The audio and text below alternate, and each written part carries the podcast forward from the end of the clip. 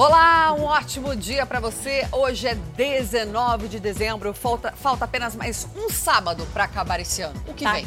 Tá acabando. O sábado tá... que vem, fini. Eu tô de folga, viu? Sábado que vem. Eu tô sabendo que você tá de folga. Mas eu 2021 tô, tô aí, a Carla me representa. Seja muito bem-vindo ao Fala Brasil, edição de sábado. O Julinho Casares foi no resgate desses gatos que foram levados junto com a van roubada. E também de outros gatos que estavam na casa dos acumuladores, né, um acumulador de animais. Vamos ver agora no quadro SOS Pet. Uma situação que saiu do controle. Mais de 100 gatos foram encontrados nesta casa. De 4 a 5 anos, mais ou menos, que ele tem essa, esses gatos aí. E cada dia que passa vai aumentando mais, né?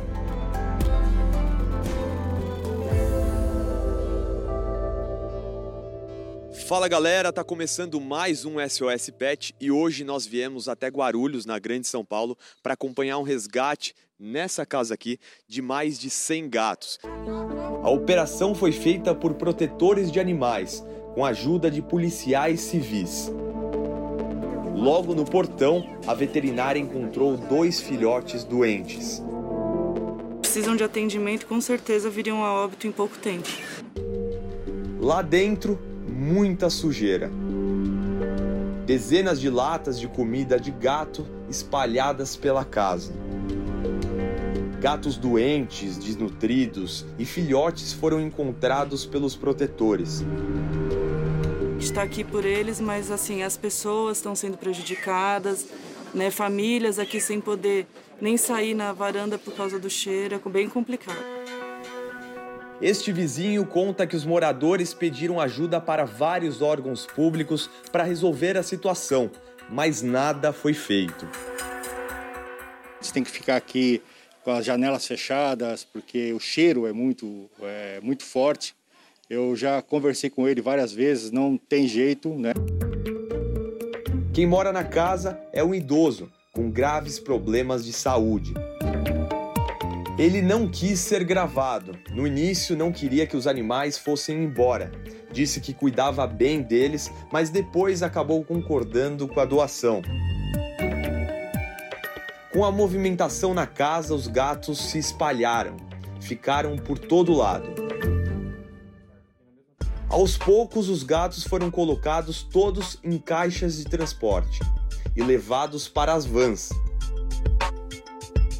Acredito que já até tenha passado nas caixas a quantidade de 100 animais, né? Fora as fêmeas que estão barrigudas e que vão nascer filhotinhos também. Sem contar os animais já em óbito, né? Não só já em óbito, mas também como em decomposição. Uma vaquinha já arrecadou mais de 16 mil reais para que os gatos possam receber cuidados. Nós temos alguns abrigos em São José dos Campos, todos locados e mais estruturados, tanto para cães quanto para gatos, e eles vão para lá. De acordo com especialistas, os acumuladores acreditam que realmente estão ajudando. Muitos chegam até a passar necessidade para comprar comida para os animais. É o caso desta senhora, Dona Yara. Nem comida tem. Eu entendo. Estes acumuladores têm resistência para doar os animais. Acham que só eles podem protegê-los. Mas muitos passam fome, vivem em condições insalubres e ficam doentes. Quero ver um Sarador, mostra pra mim. Os acumuladores não são pessoas más, mas sim doentes. Sofrem de problemas emocionais, de carência de afeto e precisam de atendimento psiquiátrico.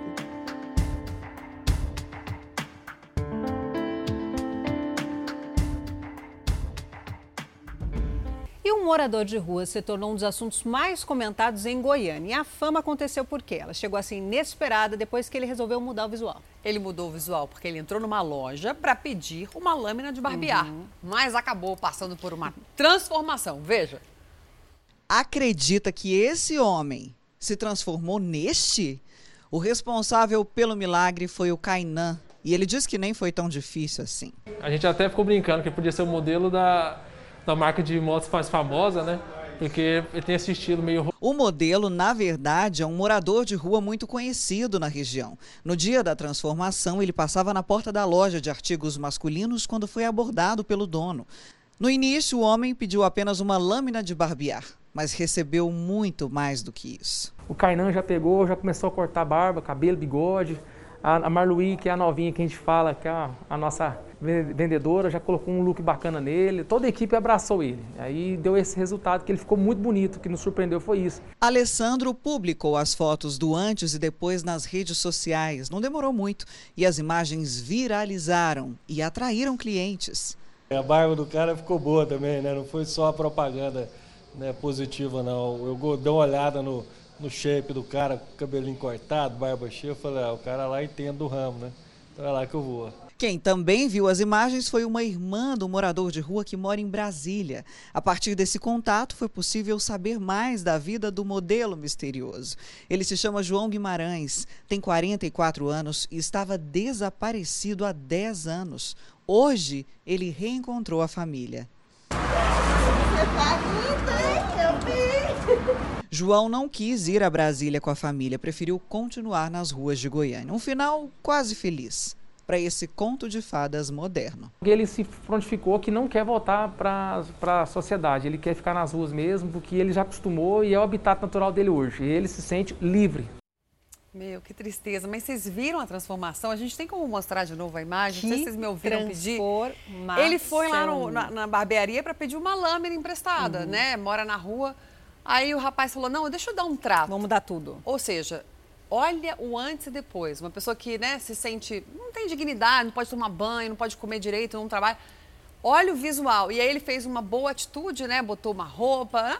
E aí encontrou a família que não via há 10 anos. Ou seja, uma ação boa terminou em várias outras. Tomara que um dia ele volte a conviver em sociedade, né? Se reencontre, porque cada vida vale muito. E como é bom fazer o bem, né? Esse rapaz que doou, digamos assim, esse novo visual ali, fez essa atitude boa, ganhou clientes. As pessoas Verdade. falaram, nossa, se ele mudou aquele rapaz, né, que estava com cabelão barba, eu vou lá também. Até eu vou lá. Será que aumentou o faturamento? Melhora o meu visual? Mas a tá minha bom. franja tá meio esquisita. Tá não? ótimo, põe um lá, então, que, tá que segura. Falando em autoestima, uma menina, que, uma menina que não se sentia querida, era insegura e não conseguia ir bem na escola, mudou de vida. Nayara, de 16 anos, superou os próprios limites e hoje comemora. Nota 10 em matemática, nota 10 em química e um novo emprego. Olha só, ela e a irmã têm deficiência intelectual e recebem tratamento de graça na Abades. Agora, você também pode ajudar. A Nayara, de 19 anos, representa um dos casos de maior sucesso da ABADES, Associação Brasileira de Assistência e Desenvolvimento Social. A evolução dela, desde que chegou na instituição, é motivo de orgulho. A Nayara é uma das pacientes minhas que me dá a sensação assim de dever cumprido. Mas foram necessárias muitas sessões de terapia para Nayara atingir esse nível de desenvolvimento. Portadora de deficiência intelectual, ela passou por uma série de dificuldades durante a infância e a adolescência. Era uma menina que achava que assim, que ninguém gostava dela. Ninguém gosta de mim, ninguém me entende, ninguém me aceita. Mas esta fase ficou no passado. A própria Nayara sentiu uma grande diferença desde que chegou na instituição. Até o rendimento na escola melhorou. Eu já tirei 10 em química, que eu pensei que eu nunca ia tirar 10 em química, nem em matemática. Mas depois eu fui aprendendo com o tempo e consegui. Depois de cinco anos de terapia e atendimento personalizado aqui na BADS, a transformação da Nayara é tão grande que hoje ela está até inserida no mercado de trabalho.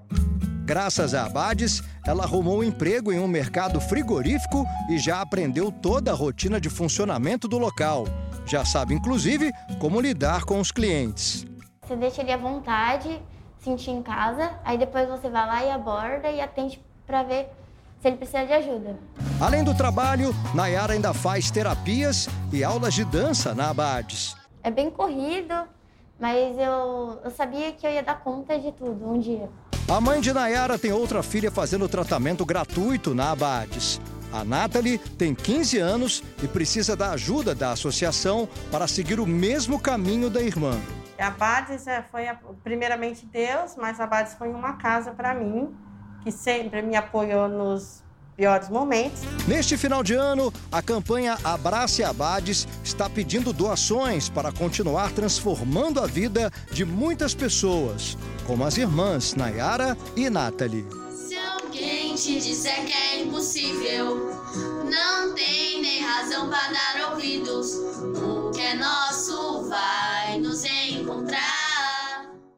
Isso aí, nada é impossível, né? Como elas disseram. E você pode ajudar a Abades. Ligue para 0500 508 0707 para doar 7 reais.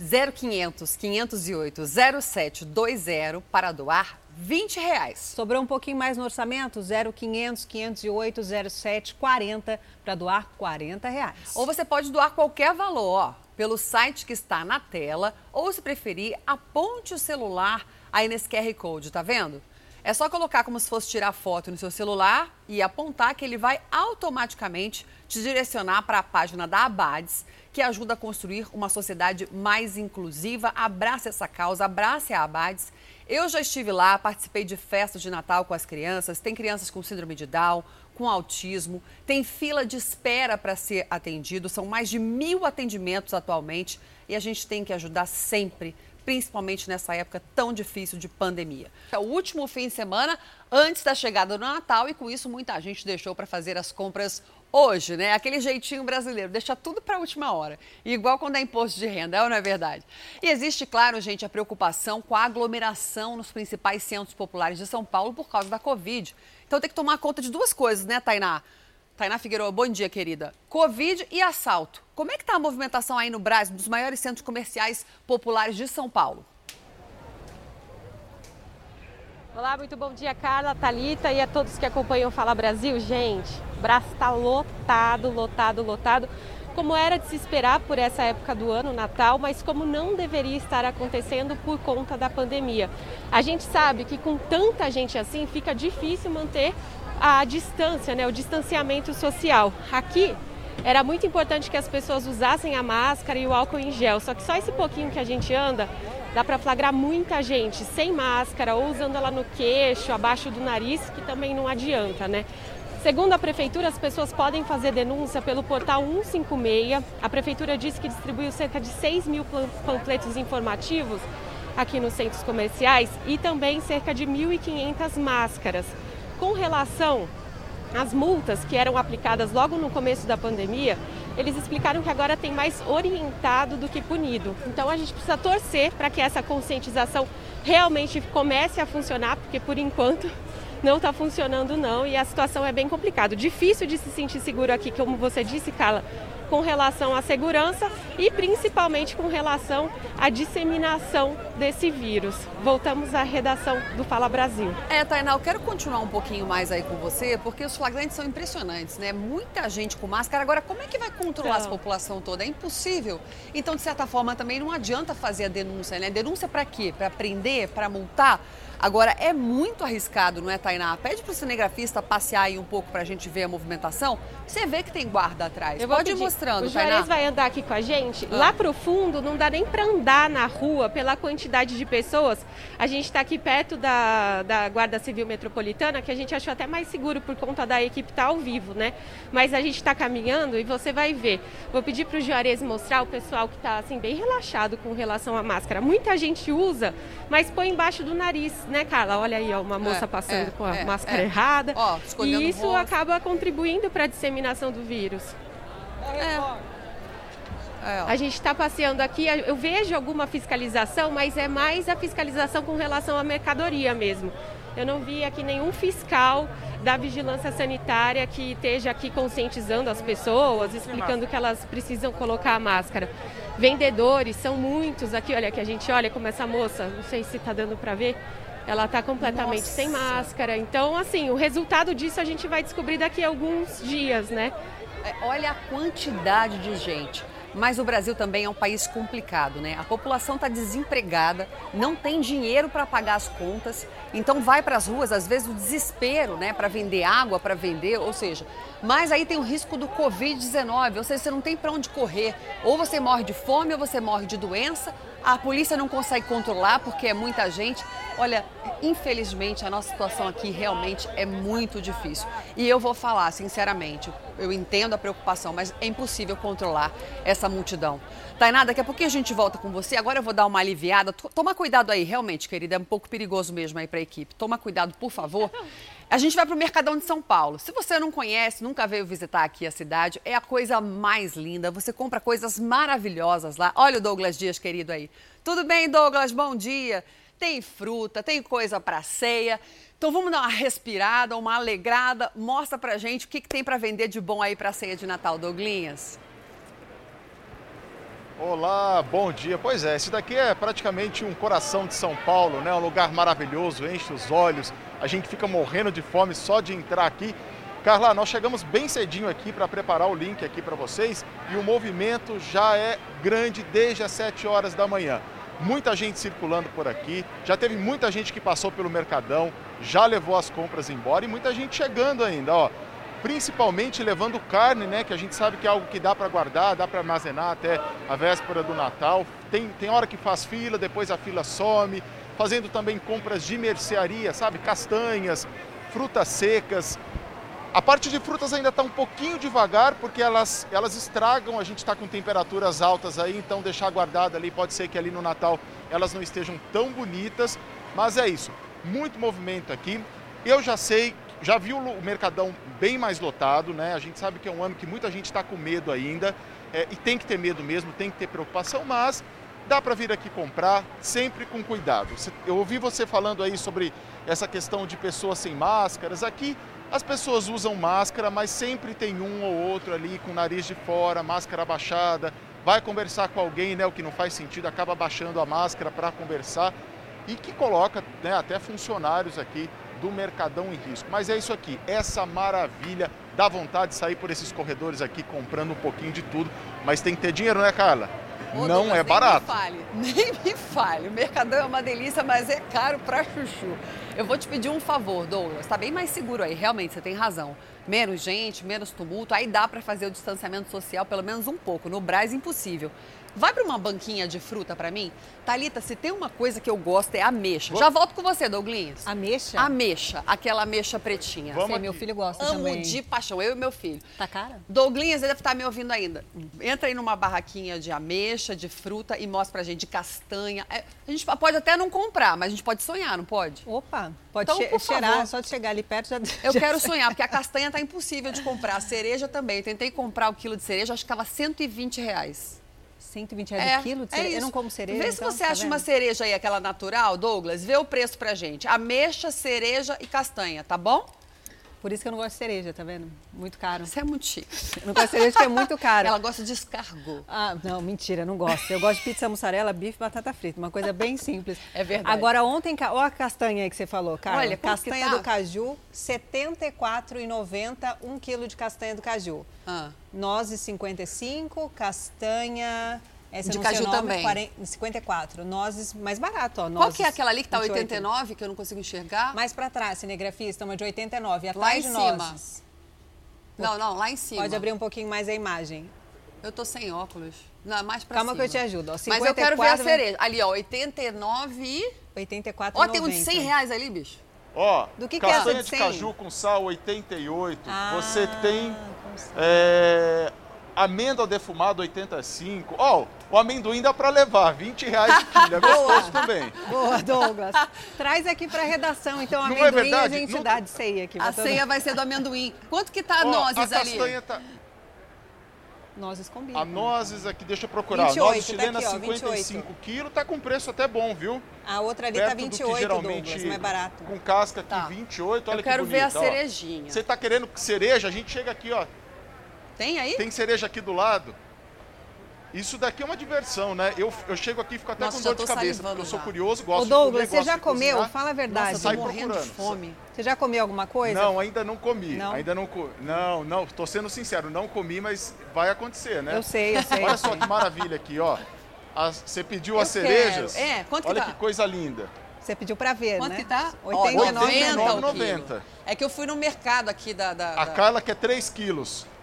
Poxa e vida. o Douglas paga, Pergunta se boa. ele faz um desconto, Douglas. Eu quero, eu quero 600 gramas. Ah, a gente pede desconto. Tem desconto, não tem? Eu quero mesmo, não tô Ó, zoando. Tem, tem desconto por Fala Brasil. Pergunta pra ele, quanto que ele me dá de desconto? Não, aqui tem que pechinchar. Se pechinchar, faz economia aqui, viu? O pessoal, pessoal não é intransigente, não. Ô, eu, não tô, eu não tô brincando, não. Traz pra mim, eu te pago 600 gramas, por favor, a, da cereja aí, da fruta. Não, morango não quero, Leva. quero cereja. Ó, Ai, ó morango, damasco, ó o pêssego. Nós conversamos com Pêssego uma nutricionista há pouco tempo aqui, falando, uma matéria do Fala Brasil mesmo, é, a safra de pêssego tá boa, viu? Então, preço bom, quem gosta de pêssego aí pode levar. A uva, aquela uva comum, a Niagara pequenininha ali também, ó, tá com preço bom. Geralmente faz parte aí da mesa, da composição Hum, da mesa adoro, olha. do Natal, do Réveillon, então dá para levar. Eu quero. Ô Douglas, deixa eu te Muita perguntar coisa uma linda, coisa. gente. Douglas não respondeu da cereja, acho que ele não quer comprar pra mim. Mas não. também Tá você pediu não mais pagar. caro pra ele, não Mas é eu assim, vou se ele não pagar, tiver. Ô Douglas, deixa eu te falar, é uma, uma loucura que a gente faz encomenda em rede nacional. Douglas, vamos focar aqui em uma coisa. Ontem saiu a segunda parcela do 13 terceiro e o pessoal então tá com o dinheiro na conta. O à vista aí rola um, um desconto maior? Ah, rola. Aqui, aqui funciona o seguinte. No dinheiro, o desconto é maior, né? Quem traz o dinheiro, porque daí o comerciante não tem aquela taxa da maquininha, né? Que geralmente aí tem uma porcentagem. Então, se vem com dinheiro, consegue um preço melhor. Se vem à vista também, né? Consegue um precinho melhor. A questão aqui, gente, é pechinchar. Tem que pechinchar, tem que correr de uma banquinha na outra e tem que pedir desconto. Né? Faz parte, faz parte Ô, do negócio. Douglinhas. O comerciante também sabe desse jogo. Eu vou fazer o seguinte, desconto. ó. Ô, Carla, não esqueci da sua cereja, viu?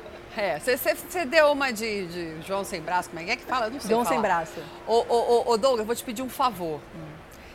Eu vou pedir para as pessoas entrarem agora no arroba Fala Brasil, no r7.com barra Fala Brasil, ou nas redes sociais do Fala Brasil, e dizer o que, que elas querem que você pesquise o preço aí. Ah, Porque a gente que já compra, pediu. já fiquei com não, medo. compra não.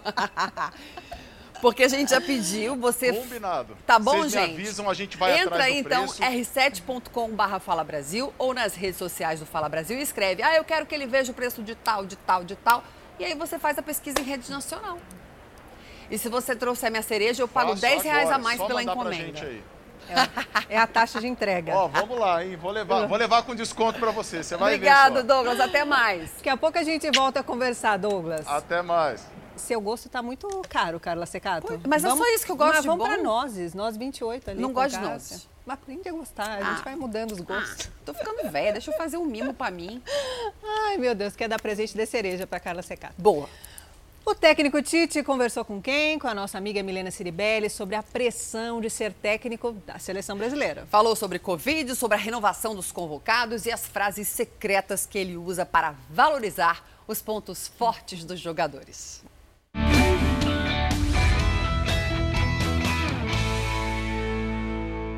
Há quatro anos, ele ocupa um dos cargos mais importantes do futebol.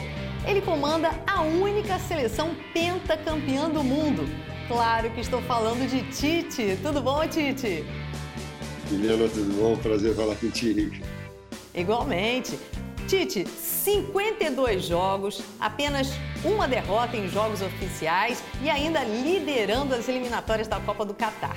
Números maravilhosos, mas aqui no Brasil são 200 milhões de treinadores. Como é que é lidar com essa pressão? Milena, é toda uma construção de carreira e, e, e ter uma noção exata da visibilidade, da importância do cargo. Fazer escolhas, elas nos remete a alguns aspectos. Um deles é agradar alguns, desagrada outros. Também tenho essa noção. Agora, tenho também o respeito democraticamente de outras opiniões, assim como gosto que respeitem as minhas opiniões. Procurar equilibrar um pouco disso tudo é, é desafiador. Após o fim da Copa da Rússia, você iniciou um trabalho de renovação grande na seleção, né? Você convocou Richarlison, Vinícius Júnior, Rodriguinho. E, e é, esse trabalho é uma das suas prioridades para 2022? É um novo ciclo, mas sem, é, sem preconceito nenhum.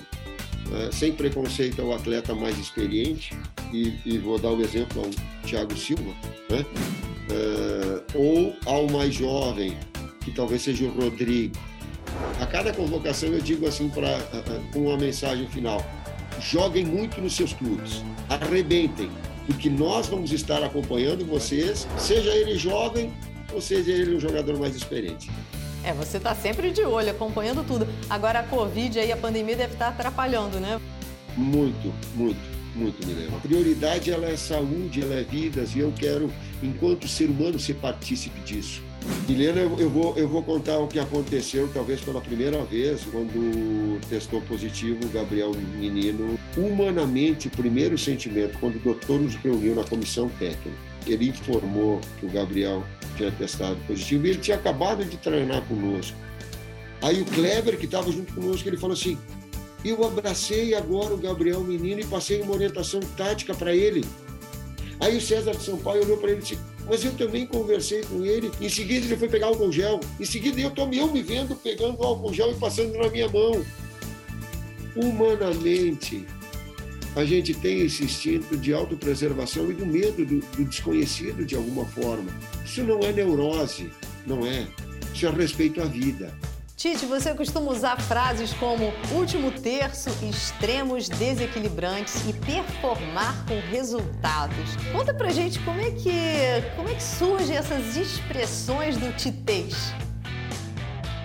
Milena, uh, se eu vou conversar com vocês, eu tenho que ter, eu tenho que ter uma capacidade em termos dialéticos de, de, de falar em dois, de duas, três formas, de dois, três níveis, para que gente possa compreender. Então, quando eu falo que é um ponta-direita driblador, ele é um externo desequilibrante. O último terço do campo é na parte final do gramado, aí eu preciso ter finalização, chute a gol, conclusão, é, fazer gol. Eu precisa ter. E dá para usar adjetivos. Se você pudesse pedir um presente para 2021, qual seria? Nessa escala, saúde e discernimento. Eu só posso agradecer, muito obrigada, que 2021 seja bem melhor para todos nós, né? Com muita saúde sempre, sucesso, tudo de bom. Obrigada.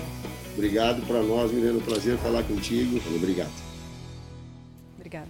Tá com preguiça? Tá assistindo a gente ainda na cama ou tá assistindo a gente tomando café? Vamos viajar? Já vou te levar para o Nordeste, em quem não gosta do Nordeste. Vamos para Natal, no Rio Grande do Sul, Rio Grande do Norte, que doida. Falar com a nossa repórter Mara Godeiro. Mara, um bom dia para você. Natal que a gente fala tão bem, né? Rio Grande do Sul também é lindo. Mas vamos para o Rio Grande do Norte, falar com Mara Godeiro. Mara, um ótimo dia. Sol por aí, como sempre?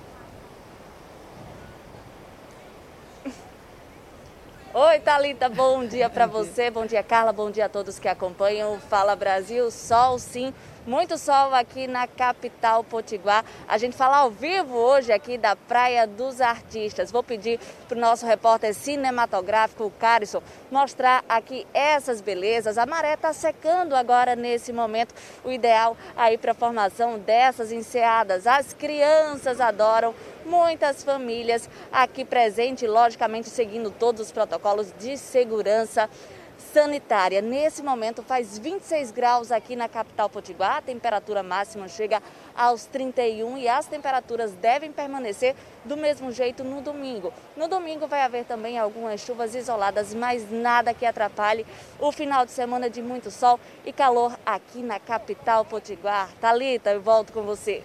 Que praia linda que você tá e pelo jeito ainda tá tranquila, né, Mara? Agora atualiza pra gente, né, que não é de Natal. Aí pode ficar tomando sol, pode colocar guarda-sol, pode comer na praia. Como é que tá a situação? Sim, Thalita. Aqui pode sim, tanto pelo decreto estadual quanto pelo decreto do município. As pessoas podem vir às praias, podem ficar de fato na barraquinha, né? Sem a utilização da máscara, principalmente quando a pessoa for comer. Agora, para fazer exercício mais lá na frente, Carson, vamos mostrar um pouquinho lá na frente, eu não sei se tem como vocês verem verem aí, mas lá na frente tem um calçadão. Para, para, para a realização das atividades físicas, aí sim tem que se colocar a máscara. Aqui no Rio Grande do Norte, que já desde o início da pandemia de março até agora já foram contabilizados 2.800 mortes. Hoje são 106 mil casos confirmados de Covid-19 aqui no Rio Grande do Norte. E nas últimas três semanas houve um incremento, infelizmente, então algumas medidas foram tomadas para tentar conter a pandemia. O governo, inclusive, ontem anunciou o plano de imunização e a expectativa é que a vacinação aqui no nosso estado comece a partir de meados de janeiro. Então são essas as informações. Dalita, eu volto com você. Muito obrigada por nos atualizar. Os dados são tristes, mas Natal no Rio Grande do Norte é lindo demais. A gente ficou aqui só babando nessa praia. Obrigada, bom trabalho para você. E agora que tal a gente ir para Florianópolis? Quem está lá, nossa repórter, a Tatiana Correia. Tatiana, qual é a previsão do tempo para esse final de semana por aí? Olá, bom dia a todos. Então, o sábado amanheceu assim aqui na capital catarinense, né? Sol em poucas nuvens e, por enquanto, a sensação térmica ainda está gostosa, está bem agradável, viu? Na casa dos 25 graus. Mas só que isso vai mudar. As temperaturas aqui hoje passam dos 30 graus e essa condição, é claro, ela muda.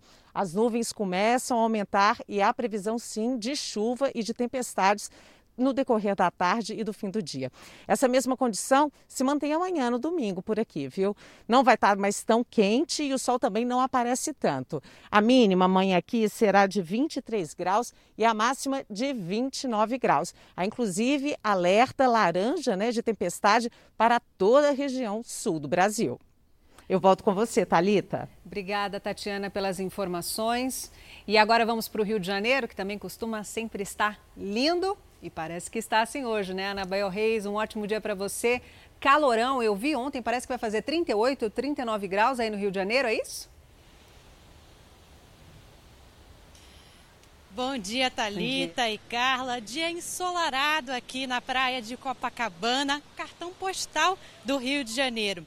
E sim, os termômetros vão lá para o alto. Sensação térmica chega essa temperatura que você falou, mas os termômetros, a máxima hoje é de 33 graus e a mínima de 24. Mais turistas e cariocas têm que ficar atentos, porque há previsão de pancadas de chuva durante o dia e também à noite, inclusive com trovoadas. No domingo, o cenário não muda muito. O que aumenta é a temperatura. A máxima está prevista para 36 graus. Lembrando que aqui no Rio de Janeiro está proibido estacionar em toda a orla durante os finais de semana e feriados para evitar aglomeração. Agora eu deixo vocês com esse cenário lindo, Morro da Urca lá atrás, visto aqui da praia de Copacabana, na zona sul do Rio de Janeiro. Talita? Obrigada, Anabel. Seu Rio de Janeiro é lindo, né, Carla Secato? Muito lindo, né? Faz é, um, tempo é uma que eu não vou, viu? pintura. Mas agora vai matar a saudade? Se Deus quiser, estou pensando em, em ir breve. de carro ver minha mãe, mas tem tanta Covid lá, estou preocupada. Ah, mas fica dentro de casa. De só, passar né? para ela também, né? Agora, lembrando que esse calorão todo, gente, segunda-feira, dia 21, começa o verão, hein? Ixi, aquela temporada de quase 40 graus e muita chuva, que esse é o perigo. Criminosos criam perfis falsos de hotéis e oferecem diárias de graça na internet. Diário de graça tem que desconfiar, né? Quem aceita, claro, acabar passando os dados pessoais para os estelionatários e pelo menos 10 hotéis em áreas nobres do Rio estão recebendo essas reclamações. A oferta que apareceu na rede social dessa funcionária pública do litoral norte de São Paulo era tudo que ela mais sonhava na vida. Que sonho, né? Três diárias, até quero. Desconfiada, Cláudia ligou para o hotel para confirmar a mensagem. Foi quando percebeu que se tratava de um golpe. A funcionária pública de São Paulo não sofreu prejuízo. Já o hotel aqui em Copacabana descobriu que havia quatro perfis falsos relacionados ao estabelecimento circulando nas redes sociais. Por aqui, o telefone não para de tocar. Todo mundo querendo saber sobre uma promoção com diárias grátis para o fim de semana. Eles entram na nossa página, na página do hotel específico, e convidam os seguidores utiliza algumas fotos nossas, utiliza uma logo nossa. O gerente comercial do hotel alerta os clientes para ficarem atentos. Segundo ele, mais de 10 hotéis entre Copacabana e Ipanema, na zona sul do Rio, estão sendo vítimas da mesma quadrilha. Olhar direito, ver quantos seguidores tem, ver realmente se funciona, ligar para o hotel. Dificilmente os hotéis, ainda mais na pandemia, vão estar sorteando diárias os clientes que nem têm nenhum laço de, de, de, de comercial ou alguma coisa assim. Urgente, Marcelo Akira, vereador eleito por Rio Grande da Serra, na Grande São Paulo, está desaparecido. Ele sumiu na noite passada e ainda não foi encontrado e o carro dele foi abandonado numa área de mata da cidade. Estamos ao vivo com o repórter Lucas Carvalho, que está na delegacia e tem as informações para a gente, não é, Lucas? Bom dia para você. Carlos, um ótimo dia para você também, para quem acompanha o Fala Brasil. A gente segue acompanhando nesse momento as buscas pelo vereador eleito Marcelo Akira, vereador eleito por Rio Grande da Serra. A gente vai acompanhando, olha, a movimentação das equipes da Polícia Militar, também as equipes do Canil, da Guarda Civil Metropolitana e as imagens ao vivo São José Paulo. Esse é o carro do vereador eleito. Esse carro que foi encontrado nessa área de mata, por aqui, uh, vários familiares do vereador acompanhando esse trabalho das equipes da polícia, da guarda também, e alguns colegas uh, de partido, né, já que ele foi eleito pelo Podemos para o primeiro mandato como vereador. Conversei há pouco com a esposa do vereador, ela não quis gravar a entrevista, mas explicou que ele está desaparecido desde ontem à noite. O último contato dela com o marido foi por volta de 10 horas da noite. Ela contou que o vereador tinha saído para fazer uma live num bairro aqui da cidade e depois disso disso, é, o vereador se encontraria com ela, mas o parlamentar disse por mensagens que assim que ele chegou no carro, que ele entrou no carro, tinha uma pessoa já dentro do veículo e essa pessoa teria obrigado Marcelo Akira a dirigir até essa área de mata, até essa região aqui da Pedreira. E aí, durante todo esse percurso, o vereador eleito estava conversando com a esposa, porém ele estava com a bateria do celular já acabando, mas ele conseguiu ainda passar para ela algumas coordenadas e teria compartilhado a localização. Logo depois ele perdeu o sinal do celular, ele, na verdade a bateria do celular acabou descarregando e a esposa dele, que ali, olha, está seguindo para acompanhar mais de perto esse trabalho de buscas, não conseguiu mais falar com Marcelo Akira. Mas a esposa disse que a última mensagem encaminhada pelo vereador eleito dava conta de que ele tinha conseguido sair do carro e se escondido nessa área de mata aqui. Por isso é um trabalho bastante difícil, bastante complicado, que reúne muitas equipes da Polícia Militar, inclusive cães farejadores da Guarda Civil Metropolitana. Eu não sei se o Zé Paulo consegue mostrar, porque é uma área bem alta, como a gente consegue ver ali, ó. É, não sei se ele consegue mostrar nitidamente na imagem, mas ali são agentes da Guarda Civil Metropolitana e aquele cão farejador que estão no alto dessa montanha, né, dessa pedreira aqui, fazendo as buscas. Até o momento foram encontrados uma carteira né, e um boné do, do, vereador eleito. Essas são, até o momento, as primeiras pistas que foram encontradas do vereador Marcelo Akira. Ele, até o momento, não foi encontrado, nenhum suspeito também foi localizado. Carro, como eu disse, então, é esse aqui, que já passou pelo trabalho da perícia. A perícia da Polícia Civil esteve aqui também coletando digitais para tentar descobrir quem é o responsável é, por ter trazido o vereador até essa região. Movimentação intensa nessa área de mata e a gente segue acompanhando tudo ao vivo, viu, Talita? Que caso estranho, né? Obrigada, Lucas Carvalho, pelas informações. A gente continua acompanhando esse caso e qualquer nova informação, você nos chama, tá bom? Combinado? Obrigado pelas informações. Bom, não é porque o ano foi de pandemia que eles não causaram. Eles causam sempre. Sérgio Aguiar e Mariana Weikert mostram tudo que as celebridades aprontaram em 2020 na retrospectiva dos famosos. Simbora, galera! Brasil! Shows pela internet. Essa pessoa. Barraco. Via redes sociais. Agindo de má fé. Que ano foi esse, Mari? Olha, Sérgio, que ano. Inesquecível para muitos. Dá um beijinho nela, filho. Desafiador para todos. É muito pior do que a gente imagina. Entre altos e baixos. Um pouquinho de tudo. É a retrospectiva dos famosos. O Natal está chegando e, mesmo num ano tão difícil, os comerciantes e donos de supermercados estão otimistas. A alta no preço dos alimentos que a gente mostrou um pouquinho ali no Mercadão vai deixar muitas ceias mais simples. Por outro lado, a boa notícia é que o valor médio gasto nas compras pode dobrar.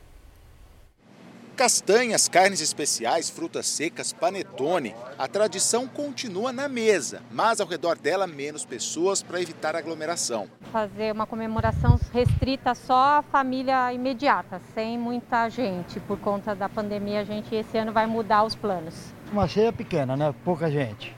Comemoração com economia. Os produtos da ceia subiram cerca de 15%. Dona Maria está de olho. Por enquanto estou só pesquisando. Eu volto aqui mais para o final do mês. Mesmo assim, a expectativa dos supermercados é boa. Esta rede, com sete lojas em São Paulo, espera crescer 10% nas vendas em relação ao Natal do ano passado. A aposta vem da mudança de comportamento do consumidor com a pandemia. Muitos consumidores que viajariam esse ano final de ano vai ser no final de semana, então existia-se previamente uma tendência de viagens. Então hoje tende-se ao consumo ser mais focado em supermercado evitando assim as saídas, algumas festas, alguns eventos, viagens. Mercado abastecido já tem muita promoção valendo e planos para comprar muita gente tem. Agora, levar para casa os produtos da ceia mesmo deve ficar para depois, como de costume. Aquela semana antes do Natal, sabe? Por hora, só mesmo muita pesquisa de preço. Os produtos da ceia vai levar quanto? Eu só levo na semana da, da, ceia, da na semana mesmo, porque são coisas que, né, de repente estraga. Apesar das restrições em horários de lotação em algumas regiões, os shoppings esperam lucrar quase o mesmo que o ano passado, projeção de 2% a menos. Eles têm apostado em alternativas para fazer negócio, mesmo que o cliente não venha até aqui. Esse ano a gente tem uma, um serviço diferente, né? que é o nosso serviço de drive-thru. Também tem o delivery, então a gente vai buscar atender o cliente que ele, ele vai permanecer em casa vai preferir receber os produtos em casa, né? Vou atender também aquele cliente que só vai dar uma passadinha rápida no drive-thru e retirar os seus produtos. Vale até chamada de vídeo pelo celular para mostrar vitrine para o cliente em casa. Só não perde venda, a gente não perde venda aqui.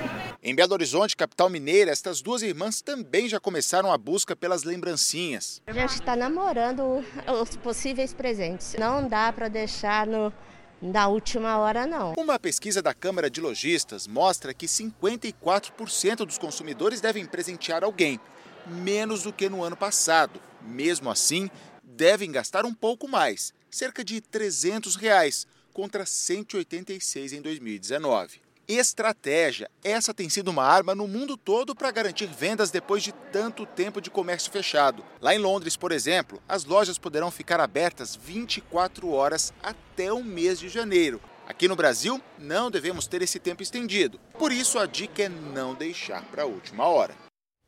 E o brasileiro adora deixar para a última hora, né? Verdade. Carla, você já falou aquela famosa frase assim: podia ser Natal o ano todo. Todo mundo fala isso, né? Todo mundo. Já. Por que será, gente, que todo mundo fala isso? Quem vai explicar para a gente é o nosso colunista, o psiquiatra Zac Efrai, que vai contar por que, que esse desejo acontece nessa época do ano no quadro Mistérios da Mente Humana.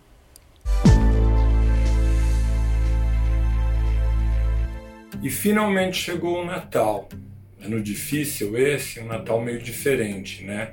Mas de qualquer maneira, os grandes símbolos do Natal e o espírito do Natal continua presente dentro de todos nós.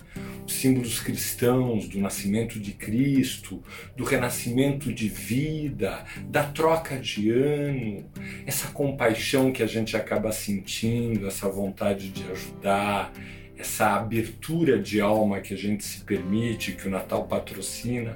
Uma coisa legal, bacana, né? Ainda mais num ano tão difícil, tudo bem, não vai dar para fazer aquela coisa física, mas o sentimento está dentro da gente.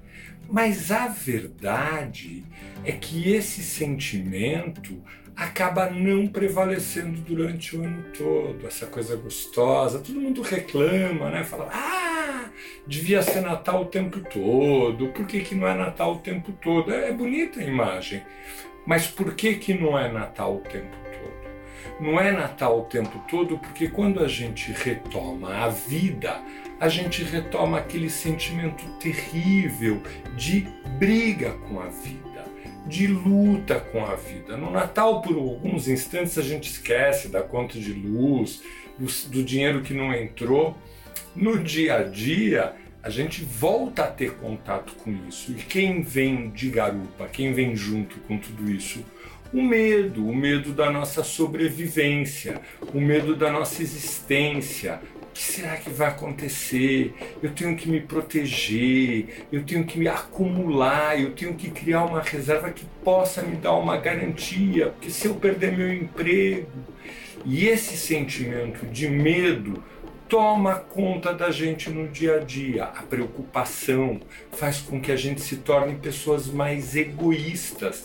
Egoístas no sentido de ficar pensando mais na nossa e na gente mesmo, no nosso interesse, na nossa vontade, nas nossas necessidades e principalmente nos perigos que a gente corre.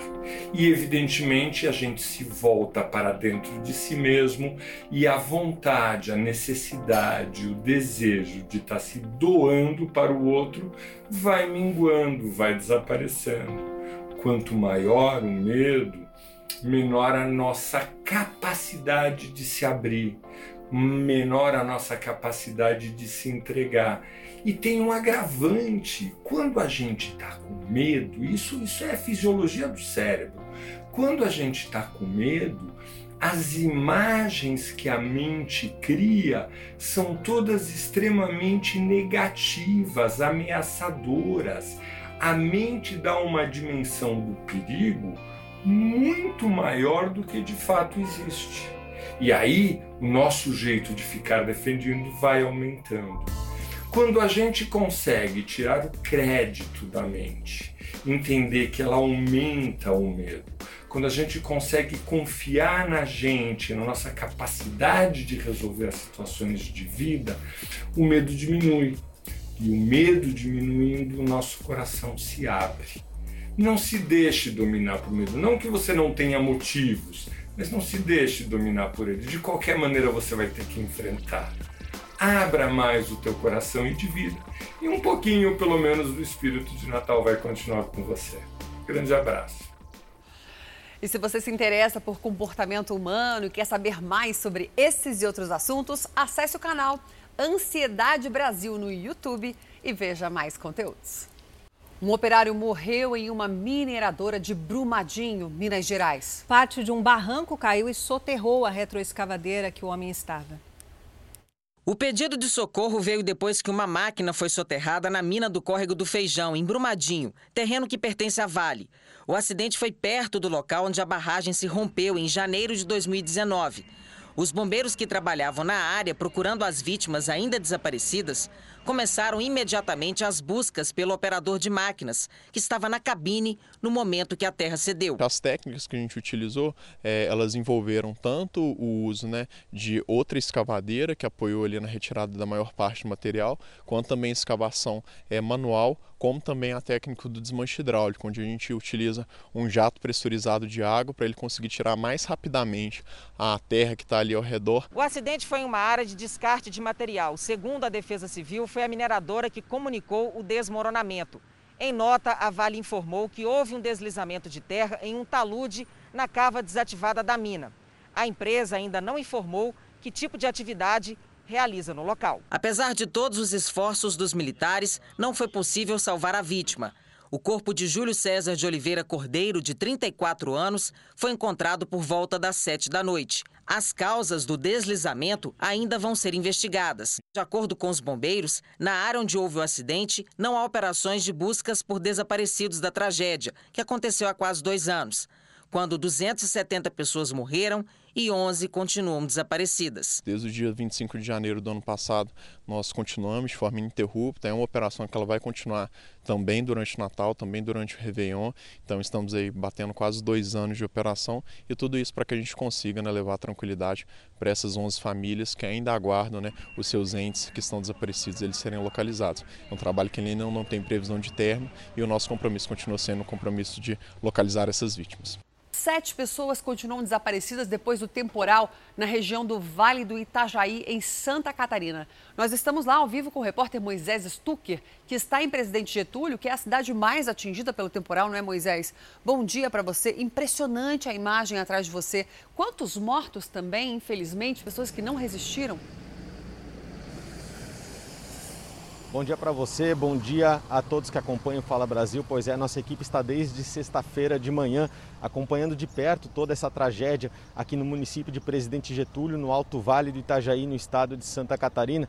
E as imagens são essas aqui que vocês vão ver agora. Vou até mostrar melhor para vocês. São impressionantes.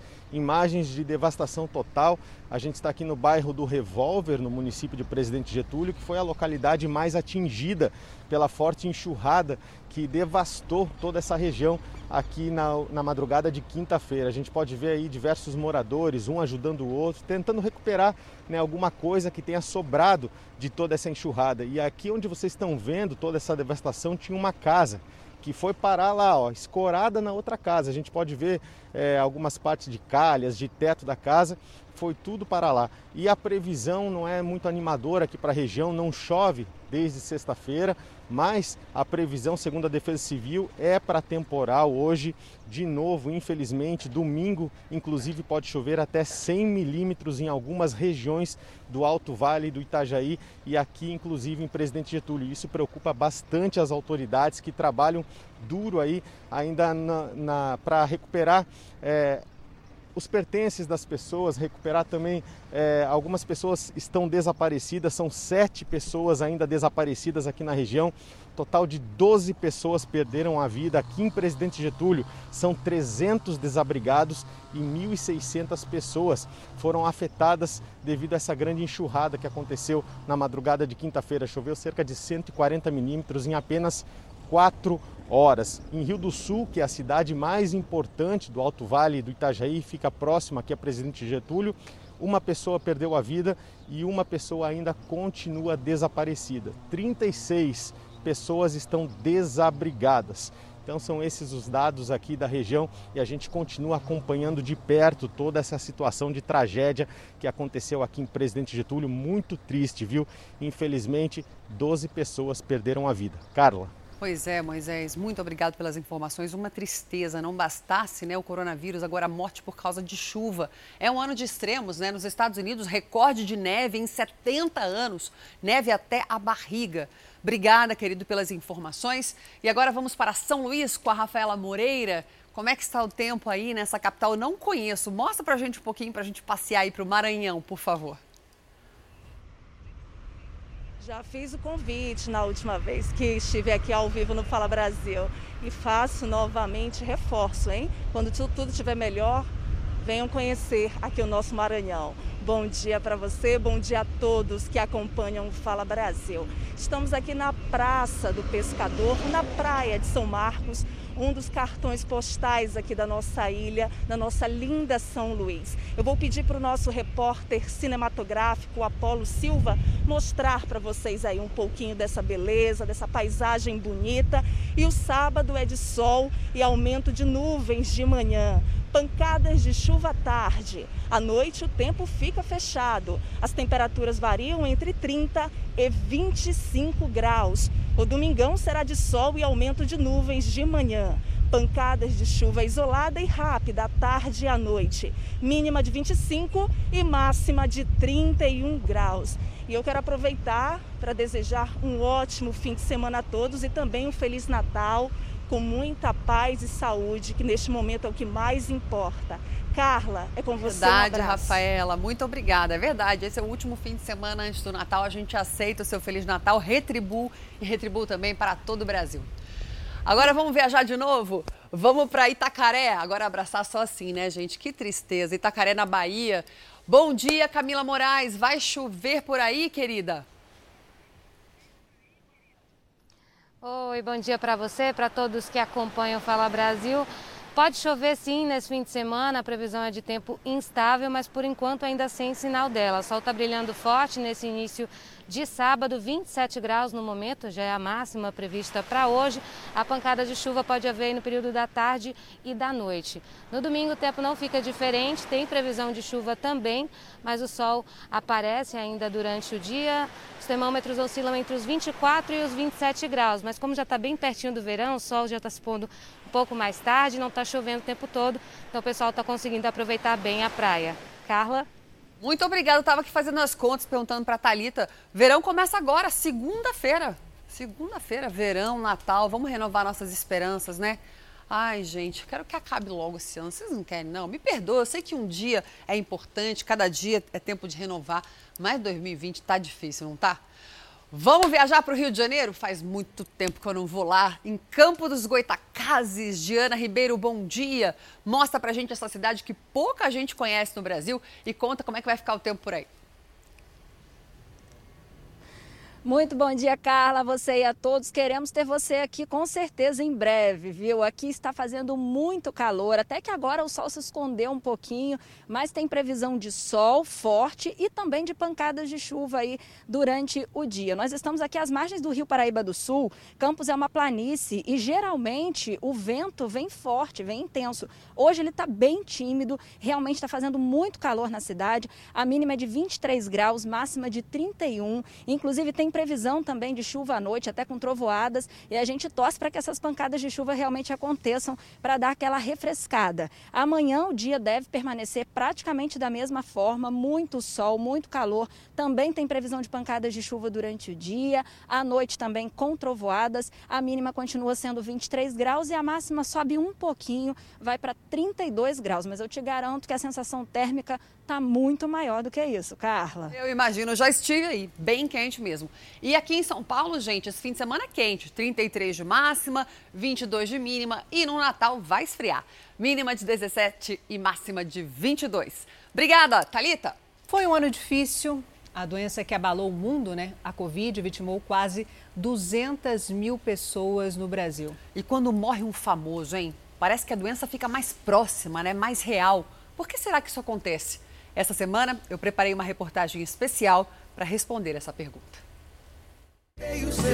Era tanto sucesso, um atrás do outro, que fica difícil escolher uma única música para falar do Roupa Nova.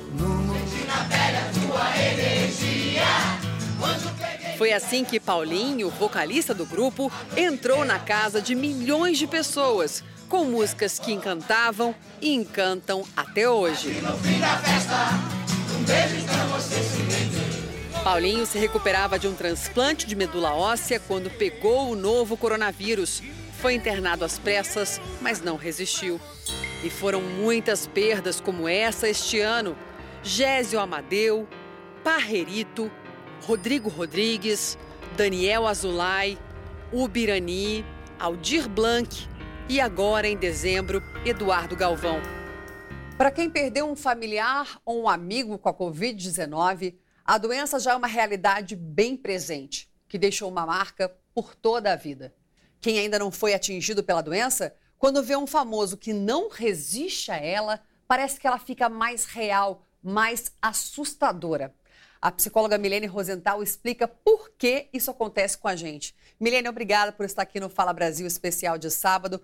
Por que, que parece que a gente só acredita que a doença é real e realmente a gente não resiste a ela quando um famoso não resiste?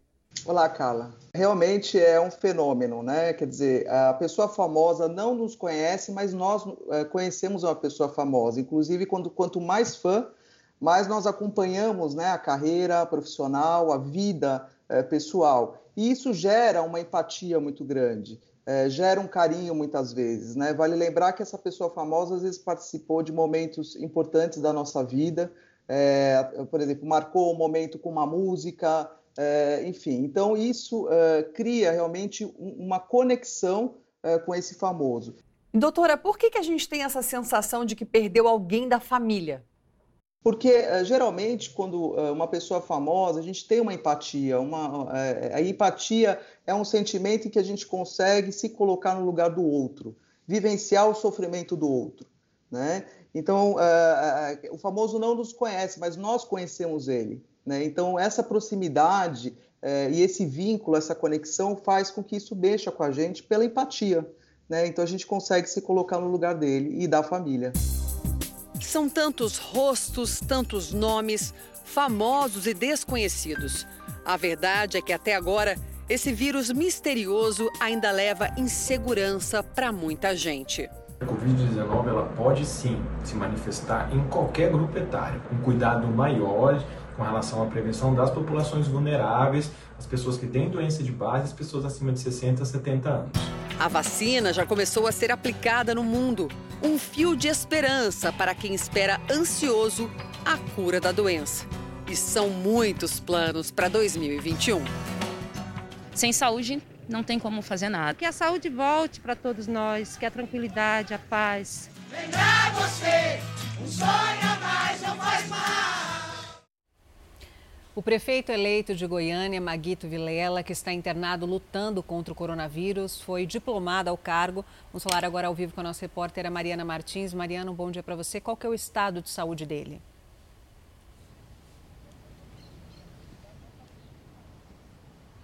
Bom dia, Talita, Carla, bom dia a todos que acompanham o Fala Brasil. O estado de saúde dele ainda é grave. Maguito está internado no hospital particular aí de São Paulo desde o dia 22 de outubro.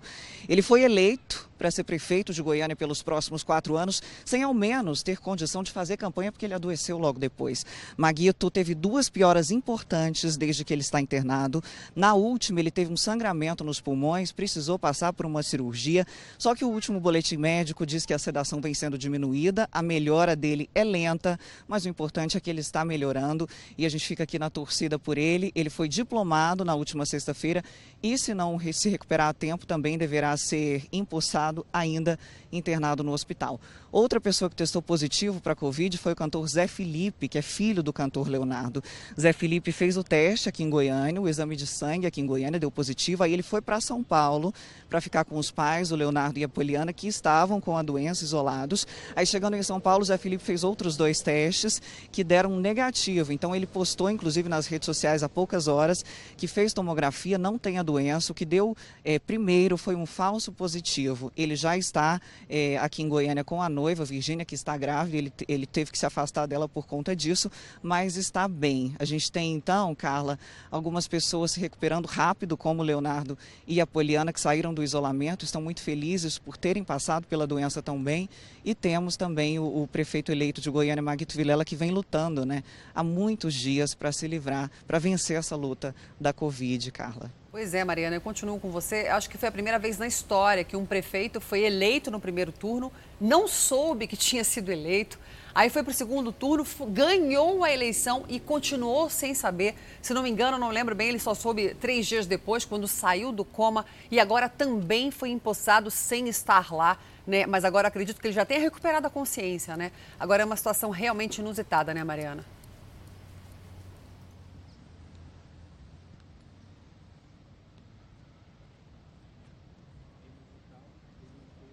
Obrigada, Mariana. A Justiça do Rio de Janeiro suspendeu a liminar que estabelecia o fechamento total da cidade de Búzios. Foi um caos, né, Diana Ribeiro? Bom dia, fala ao vivo com a gente. Fecharam a cidade, expulsaram os turistas que estavam lá, eles saíram expulsos da cidade, tiraram ele dos hotéis e agora voltaram atrás na decisão. Uma confusão. Búzios é um paraíso na região dos lagos, no Rio de Janeiro. Agora, por que, que o juiz voltou atrás e suspendeu a decisão? Pois é, o desembargador Cláudio Tavares de Mello, presidente do Tribunal de Justiça, ele considerou que menos de 70% dos leitos de UTI, de, dos leitos do SUS, na verdade, na cidade, estão ocupados. Então, que isso poderia fazer com que a cidade não precisasse ficar aí nesse lockdown, mantendo essas restrições tão rígidas. E então voltou atrás, até porque só de quinta-feira até agora já houve um grande caos no município, um prejuízo realmente irreparável, de acordo com os profissionais do setor. Então foi revogada essa situação aí de lockdown do município de Búzios e agora volta a valer o decreto do dia 10 de dezembro, em que pode ser ocupado em até 50% os estabelecimentos comerciais, né, a capacidade total aí de ocupação de todos os estabelecimentos comerciais e continua a valer o QR Code para entrar no município. Esse QR Code que contém ali a certeza, né, de que a pessoa tem um já que, que já fez uma reserva numa pousada, em um hotel ou então alugou uma casa para entrar no município de Búzios. Como você disse, Búzios é um paraíso e muito procurado pelos turistas de todo o país e do mundo. De uma vila de pescadores a um dos balneários mais charmosos do país. Búzios, na região dos lagos, no Rio de Janeiro, reserva aos visitantes uma beleza encantadora. E não é à toa que Búzios é um dos destinos mais procurados do Brasil para o Réveillon. São 23 praias com paisagens exuberantes em 8 quilômetros de orla. A pandemia mudou o perfil dos visitantes, que em anos anteriores era predominante da Europa e América do Sul. Neste ano, estão sendo aguardados turistas nacionais, principalmente dos estados do Rio de Janeiro, São Paulo e Minas Gerais. A Réveillon sempre é uma data que concentra um turismo nacional forte e essa não vai ser diferente, não. O balneário, que conta com 27 mil leitos e pouco mais de 700 meios de hospedagens, tem intensificado as medidas de prevenção à Covid-19. Nesta pousada, em frente à Praia dos Ossos, mesmo com toda essa tranquilidade e poucas pessoas circulando, o grande desafio tem sido equilibrar o conforto e a segurança dos hóspedes reforçamos os hábitos de higiene, como lavar as mãos, álcool em gel. A maior parte do hotel é ao ar livre, isso ajuda muito. Então, a maioria das pessoas toma seu café da manhã fora, com bastante distância de outras pessoas, e tem uh, serviço à mesa, né, à la carte do café da manhã, não mais buffet. Ainda no Rio de Janeiro, a Justiça Federal determinou o fechamento de bares e restaurantes em outro paraíso, na região serrana do Rio, Petrópolis. A decisão foi tomada por causa do alto risco de contágio da Covid-19 e também porque a cidade está com 100% das vagas de UTI ocupadas. Ainda segundo a decisão, a prefeitura da cidade deve fiscalizar o fechamento dos locais. Petrópolis tem mais de 10 mil casos confirmados e 335 mortes. Para tentar conter a Covid-19 na virada do ano, prefeitos da Baixada Santista pediram uma audiência ao governo do estado de São Paulo. A ideia é entregar uma carta reivindicando apoio da Polícia Militar para restringir acesso às cidades e às praias. Seis dos nove prefeitos da Baixada Santista participam deste pedido. Quem tem as informações ao vivo para a gente, direto de Santos, é o repórter Misael Mainete. Misael, um bom dia para você. Quais são os detalhes dessa proposta? A ideia é proibir o acesso às praias tanto da orla quanto aqui da faixa de areia. Muito bom dia para você, Talita, para Carla e para todo todos que acompanham o Fala Brasil. O pedido da prefeitura envolve aí as duas datas principais, o Natal e o Ano Novo. Ainda mais com esse tempo, né, esse calor, dias bonitos que estão fazendo. Vamos ver imagens ao vivo aqui da ponta da praia em Santos, imagens do Luiz Eduardo Campos. As prefeituras pedem aí atenção aos dias 24 a 27 de dezembro e 31 de dezembro a 3 de janeiro. De acordo com os prefeitos aqui do litoral, as medidas só vão ser eficientes com o apoio do governo, porque precisam de mais policiais militares do que o comum durante a chamada Operação Verão. O objetivo é aumentar a fiscalização. A Operação Verão acontece todo fim e começo de ano para aumentar a segurança de turistas e também de moradores aqui da Baixada Santista. Em nota, a Secretaria de Desenvolvimento Regional do Governo do Estado de São Paulo disse que recebeu pedido, mas ainda não pode prometer apoio. Por enquanto, por conta própria, as cidades aqui da Baixada começaram a se prevenir cancelaram a queima de fogos na virada do ano nas cidades de Santos e Guarujá. Já em São Vicente e Santos, adoraram, adotaram restrições nos horários de montagem de barracas e também funcionamento do comércio ambulante e quiosques, que só poderão trabalhar até 7 da noite nestes períodos. Bertioga bloqueou o estacionamento na Avenida da Praia e em todas as cidades continua a fiscalização sobre o uso de máscara e sobre aglomeração. Eu já passei uma virada do ano aqui, moro aqui recentemente, é muito, muito bonito de ver. A Talita provavelmente já deve ter visto, mas bonito mesmo nesse momento é ter saúde, né? Nossa, hum. perfeito, Misael. Falando ao vivo aí de Santos, litoral de São Paulo. Agora eu vou precisar atualizar uma informação sua, Misael. Olha isso.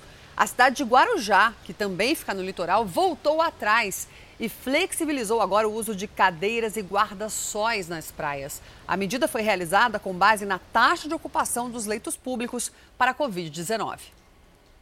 Essa família teve sorte não só com tempo de sol e calor, mas com a notícia de que poderia usar as cadeiras e os guarda-sóis da barraca. Com criança, nada melhor do que se proteger do sol. Só curtir só os dias aqui e ir embora amanhã. voltar para o batente. Para quem estava há meses parado, a liberação é importante para aquecer a economia, principalmente em início de temporada de verão. Vamos, todos nós ambulantes, né, vamos ajudar uns aos outros, ajudar a fiscalização, ajudar a, a, a todo mundo que faz a fiscalização da cidade. Então, todos nós precisamos se reunir para cuidar desse, de, dessa situação. Já pousadas, hotéis e condomínios fechados vão poder montar um guarda-sol com duas cadeiras para cada quarto ou casa ocupados.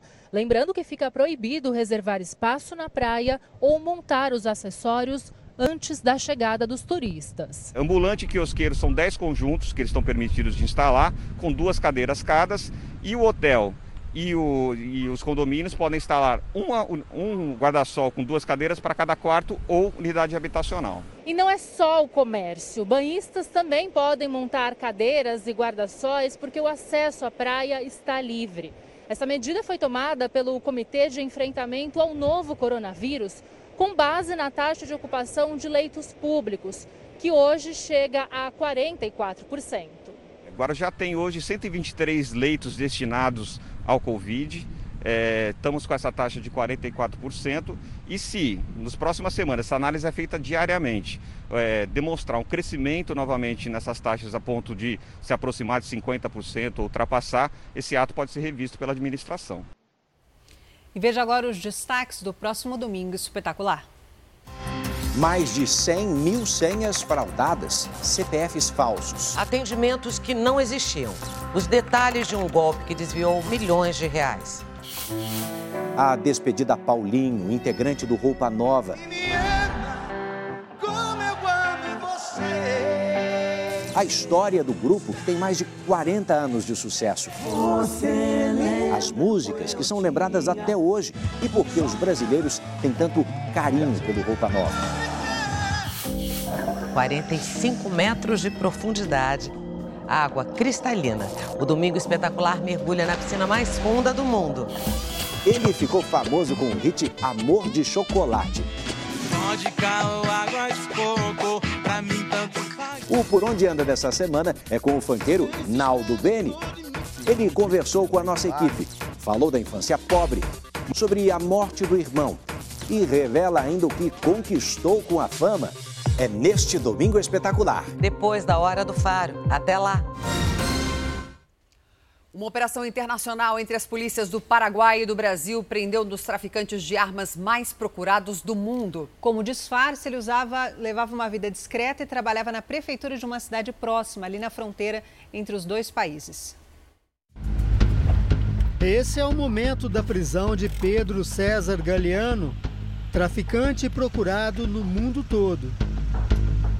Ele foi detido no Paraguai, onde nasceu e vivia, e onde, até duas semanas atrás, era tido apenas como um pacato funcionário da Prefeitura de Cidade del Leste, vizinha à Foz do Iguaçu.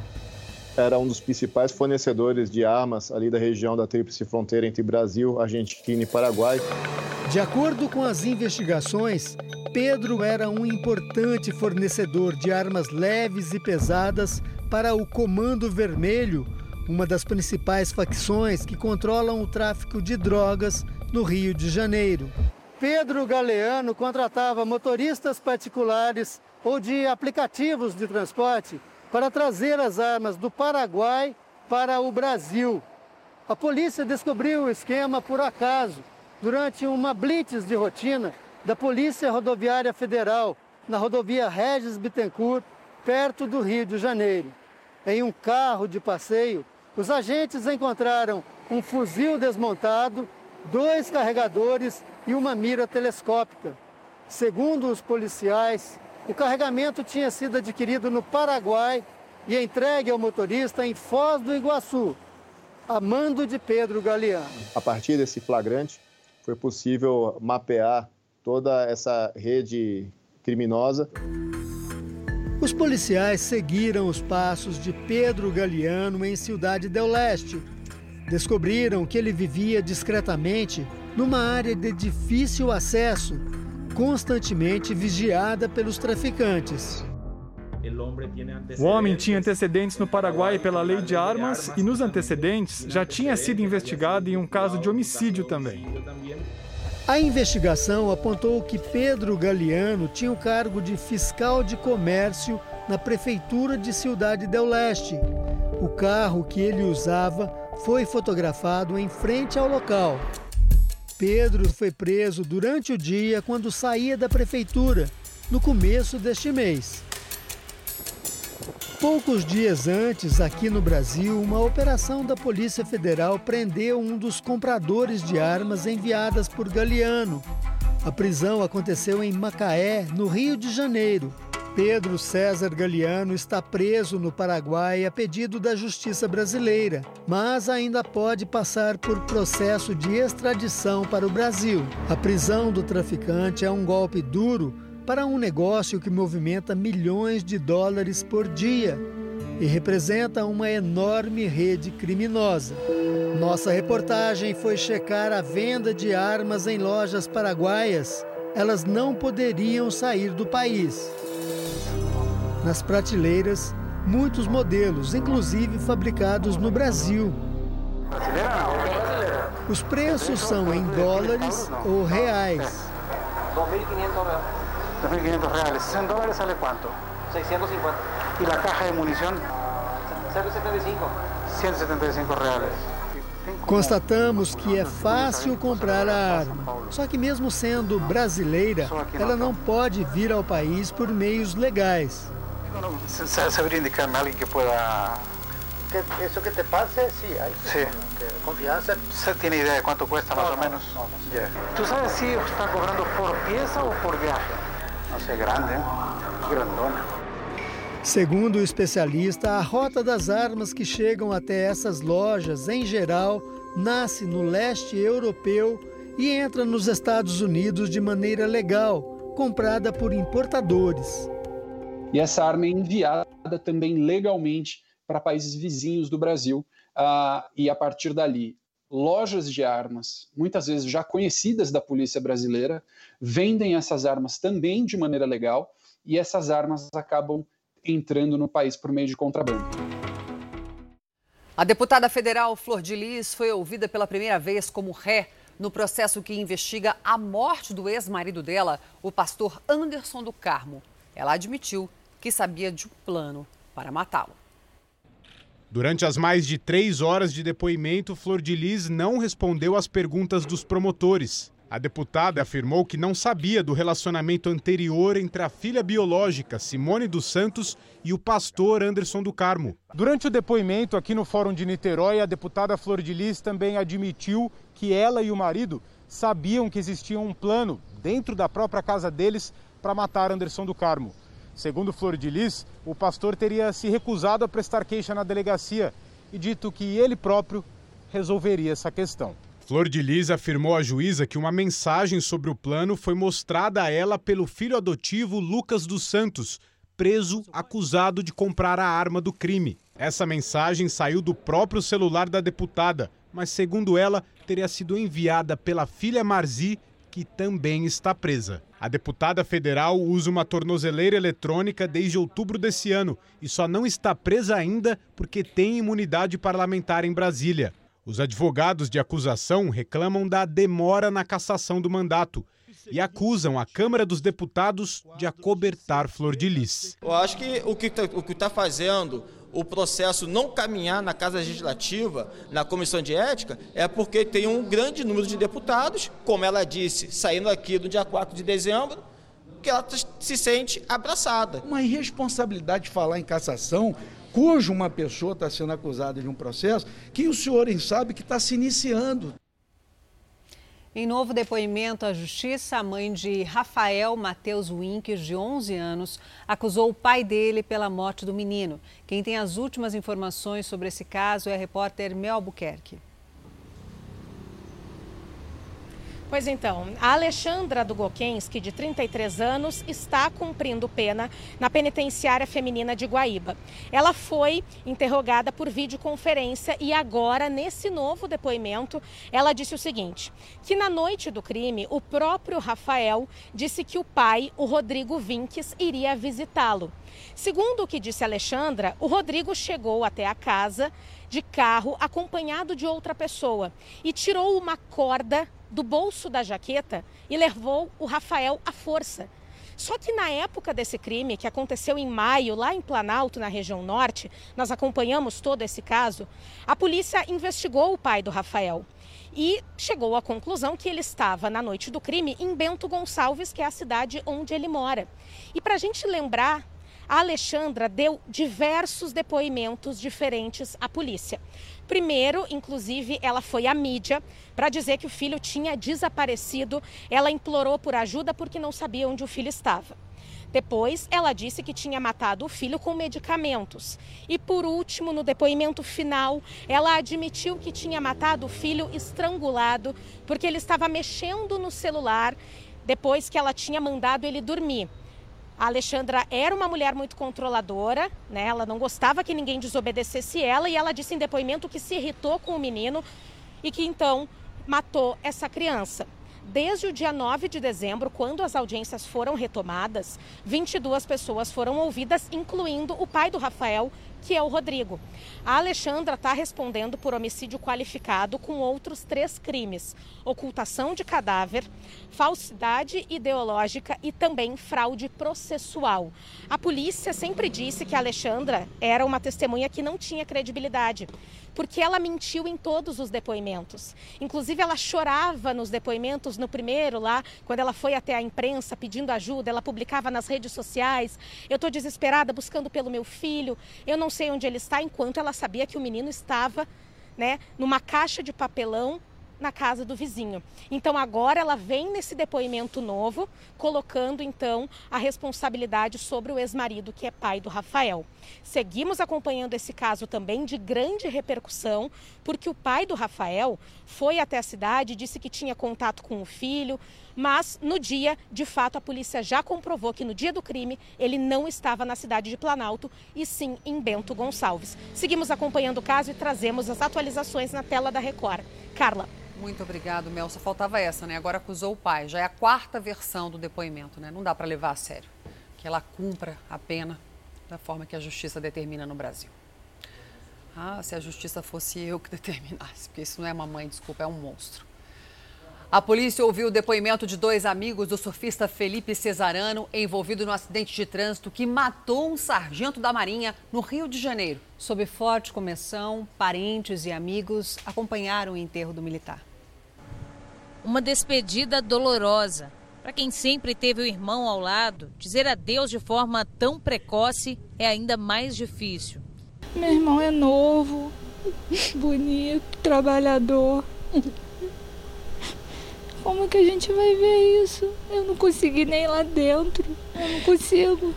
Não consigo. Diego Gomes da Silva morreu depois que o carro dele foi atingido por outro veículo que invadiu a pista no sentido contrário. O motorista que provocou o acidente é o surfista de ondas gigantes Felipe Cesarano.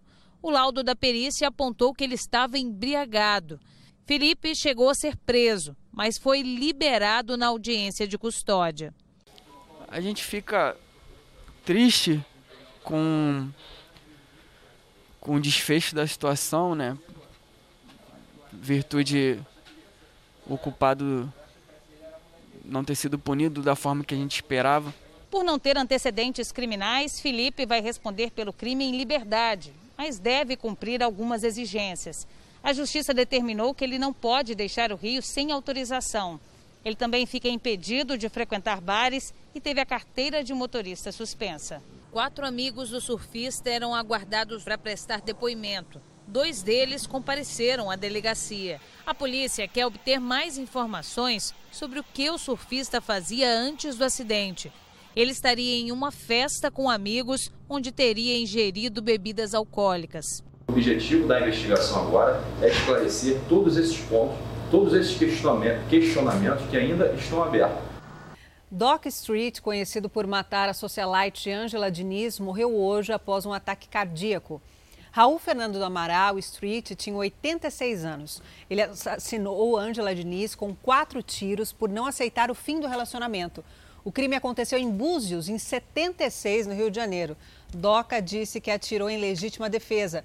Após a anulação do primeiro julgamento, ele passou por novo júri e foi condenado a 15 anos de prisão. cumpriu 13 em regime fechado, dois no semiaberto e 10 em liberdade condicional.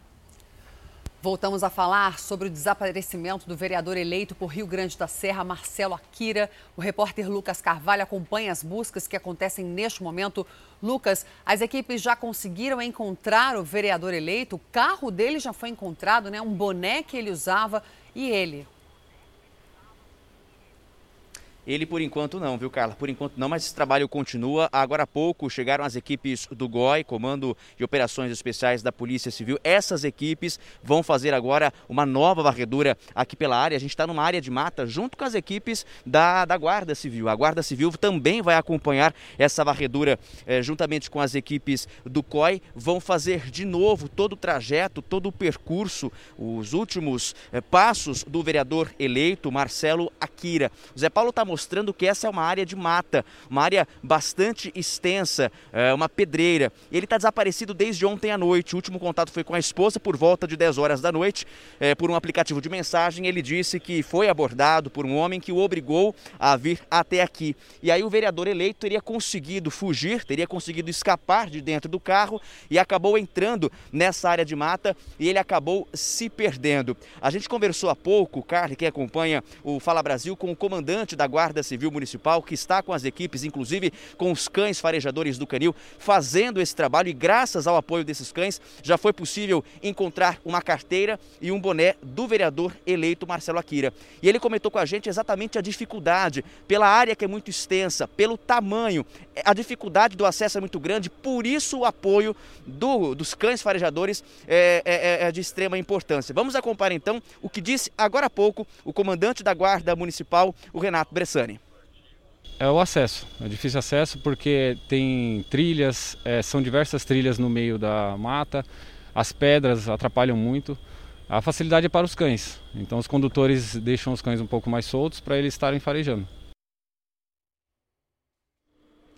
Por aqui uma expectativa muito grande. A gente vai acompanhando uh, a presença de familiares do vereador eleito Marcelo Akira e também de colegas uh, do partido político pelo qual ele foi eleito para o primeiro mandato como vereador. Uma expectativa muito grande para que o vereador seja encontrado com vida. Essa, inclusive, é uma possibilidade não descartada pelas equipes que estão fazendo as buscas. Existe sim essa possibilidade e, na verdade, essa é a grande expectativa por aqui, tanto das equipes que estão empenhadas nas buscas, quanto também dos familiares e amigos que acompanham isso tudo. Vamos ouvir mais um trecho dessa entrevista do comandante da Guarda Civil Municipal, que fala exatamente dessa expectativa de encontrar o vereador ainda com vida. A gente acredita que ele tá, pode estar só desmaiado, né, devido a alguns problemas de saúde que ele tem, mas a grande expectativa, a esperança de que ele esteja com vida ainda. A gente vai continuar acompanhando esse caso que está muito misterioso, né? Mais cedo, para você que nos acompanha desde as sete e meia da manhã, lá por volta das oito e meia, a gente visitou a região do Brás. Agora a gente volta para lá para saber como é que está a movimentação nesse último final de semana antes do Natal. E infelizmente a gente perdeu a conexão, então, com a nossa repórter, a Tainá Figueroa, que está lá. Daqui a pouquinho a gente volta a falar sobre esse assunto. A gente viu às oito e meia da manhã, estava lotado. Agora, Carla, imagine só às dez e oito da manhã. Parece que além de lotado, a aglomeração, aquela história do distanciamento social, teve confusão, mas daqui a pouco ela atualiza essa história pra gente. A gente vai pro Brás e pro Mercadão ao vivo mostrar como é que está sendo preparada a ceia para esse Natal. Agora uma reportagem sua, Tatá. Ah, é verdade. A gente vive num mundo cheio de informação e ao longo do dia várias distrações verdade. surgem no caminho, sabe? Principalmente o celular. Esse aqui, ó. Quando a gente vê, a gente já está na rede é um social, crime isso aí. já está no e-mail e se perde toda, né? Essa distração atrapalha muito a nossa produtividade. Por Verdade. isso eu fui atrás de algumas dicas, viu, Carla? Para ajudar você, me ajudar, ajudar você aí de casa a ter mais foco nas tarefas do dia a dia. Tecnologia, redes sociais, barulho, excesso de informação. A verdade é que tudo isso rouba parte da nossa atenção nas tarefas do dia a dia. O nosso cérebro se perde nesses obstáculos e demora um tempo para voltar à tarefa inicial. A gente leva normalmente em torno de uns 20 minutos para estar tão pleno quanto estava antes de ter sido interrompido. Não é para ignorar a tecnologia. Ela é uma grande aliada em qualquer aprendizado, mas é preciso saber lidar com ela. O ideal é, se você estiver concentrado em alguma outra coisa, é que você coloque o seu celular no silencioso e, se possível, sem notificação ou com a tela virada para baixo. O Fábio trabalha numa agência de publicidade e muitas vezes se dispersa nas tarefas. Ele mora em São Paulo e perto do aeroporto. O barulho dos aviões já fez o Fábio pensar em mudar de cidade. Ele tenta se concentrar. O que, que você faz quando você está num ambiente barulhento? Ah, tento, uso o fone de ouvido, né, uh, tampando os ouvidos, uh, aquele tampão, sabe, também às vezes. Tiro do meu celular do... Deixa no silencioso. Deixa no silencioso, fico só vibrando, põe em cima da mesa, entendeu? Realmente não é fácil. São várias armadilhas. Mas às vezes organizar melhor a rotina faz toda a diferença. Estar bem alimentado ajuda na concentração? Completamente. Porque, veja só, o cérebro ele precisa de energia. Então, se você não estiver alimentado, o teu cérebro vai pifando mesmo. Os neurônios não vão conseguindo estabelecer todas aquelas conexões. Outra dica simples e que vale muito. Doutora, a gente tem que focar numa tarefa ou dá para ser multitarefas? Não, não dá para. Multitarefa é sempre um problema. Multitarefa exige que você disperse a sua atenção e você acaba ficando muito superficial. É preferível você dividir, escolher a tarefa importante naquela hora, naquela sequência, a primeira a ser feita, e não se desviar antes de terminar. É uma por vez, entendeu? Não dá para subir a bacana, né? Como o pessoal fala, não consigo. Agora eu vou conversar com o Luiz Delgado. Ele é escritor e todos os dias pratica cinco minutos de meditação. Luiz, você acha que essa prática ajuda ali na concentração do dia a dia? Mesmo esses cinco minutinhos de meditação, mantendo uma constância né, diariamente ou de vez em quando, você percebe que a sua atenção vai ficando menos dispersa com o tempo. Luiz, você é escritor e escritor precisa de concentração. Você prefere escrever seus livros no silêncio? Sim. É, às vezes eu até uso algum recurso como música e tal, alguma coisa mais relaxante mas eu prefiro o silêncio. Escrever as metas do dia seguinte também ajuda a manter o foco. Aí, ambiente de trabalho bagunçado, nem pensarem. Então, dica final: viva o presente de forma plena e foco total nas suas metas. 2021 tá logo ali.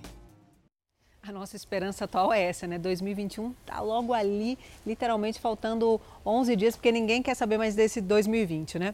Agora, 10 horas e 12 minutos pelo horário de Brasília. Voltamos a viajar, saber como é que tá o tempo em vários lugares do Brasil. Vamos agora para Salvador, conversar com o nosso repórter Henrique Terra. Henrique, um ótimo dia para você. Qual que é a previsão aí na capital baiana?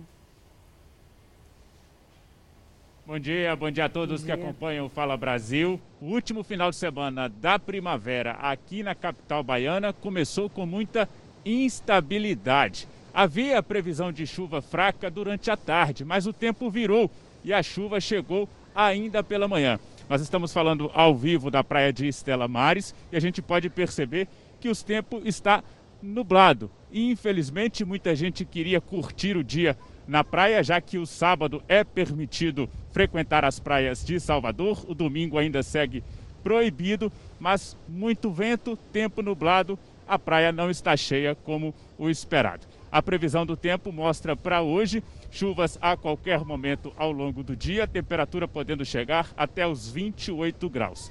Já para o domingo, a previsão já é mais otimista. Deve fazer sol ao longo de todo o dia, chuva fraca e rápida ao longo da noite, a temperatura pode chegar aqui em Salvador amanhã até os 30 graus. Com muita ventania, quem agradece são os surfistas, mas quem pratica o esporte como o vôlei e o futevôlei já fica um pouco mais complicado. Talita, é com você. Obrigada, Henrique. A criançada brincando e a gente pensa em Nordeste, pensa assim, né? Areia, o mar e esses coqueiros que Fica lindo demais a paisagem, né? Formam a paisagem ali do Nordeste. Obrigada pelas suas informações. Vamos seguir para Porto Alegre, onde está Mel Buquerque, que já participou com a gente dessa edição aqui do Fala Brasil. Agora vai falar como é que vai ficar o tempo, né, Mal? Mal? Você é super do bem. Mel. Mel, como é que fica o fim de semana dos gaúchos?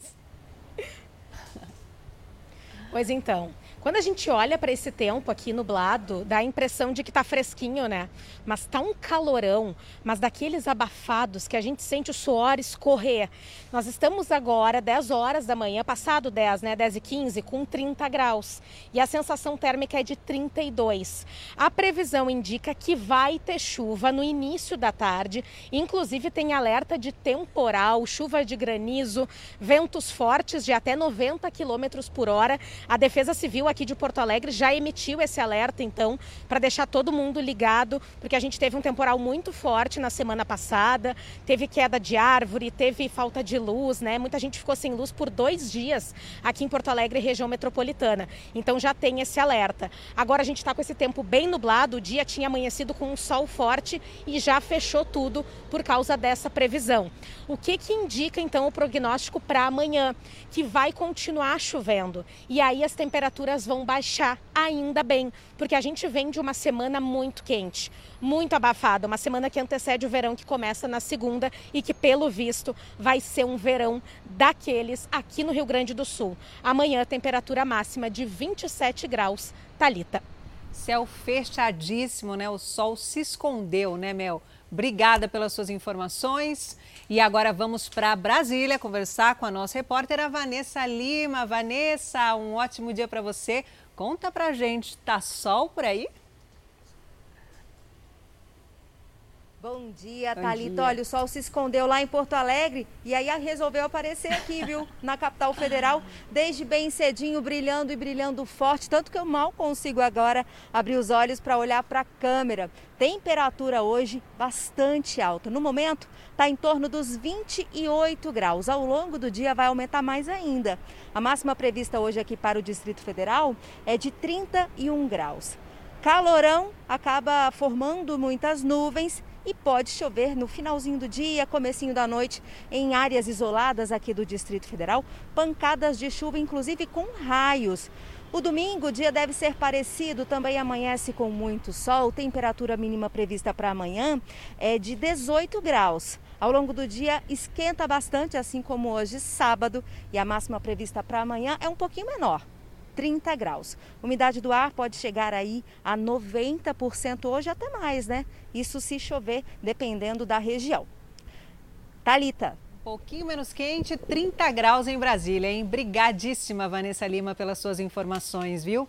E será que o sol também está no norte do país? Vamos checar agora isso? com o nosso repórter Cleiton Pascarelli, que está em Manaus, no Amazonas, costuma ter sol, costuma também ser muito quente. Cleiton, um ótimo dia para você.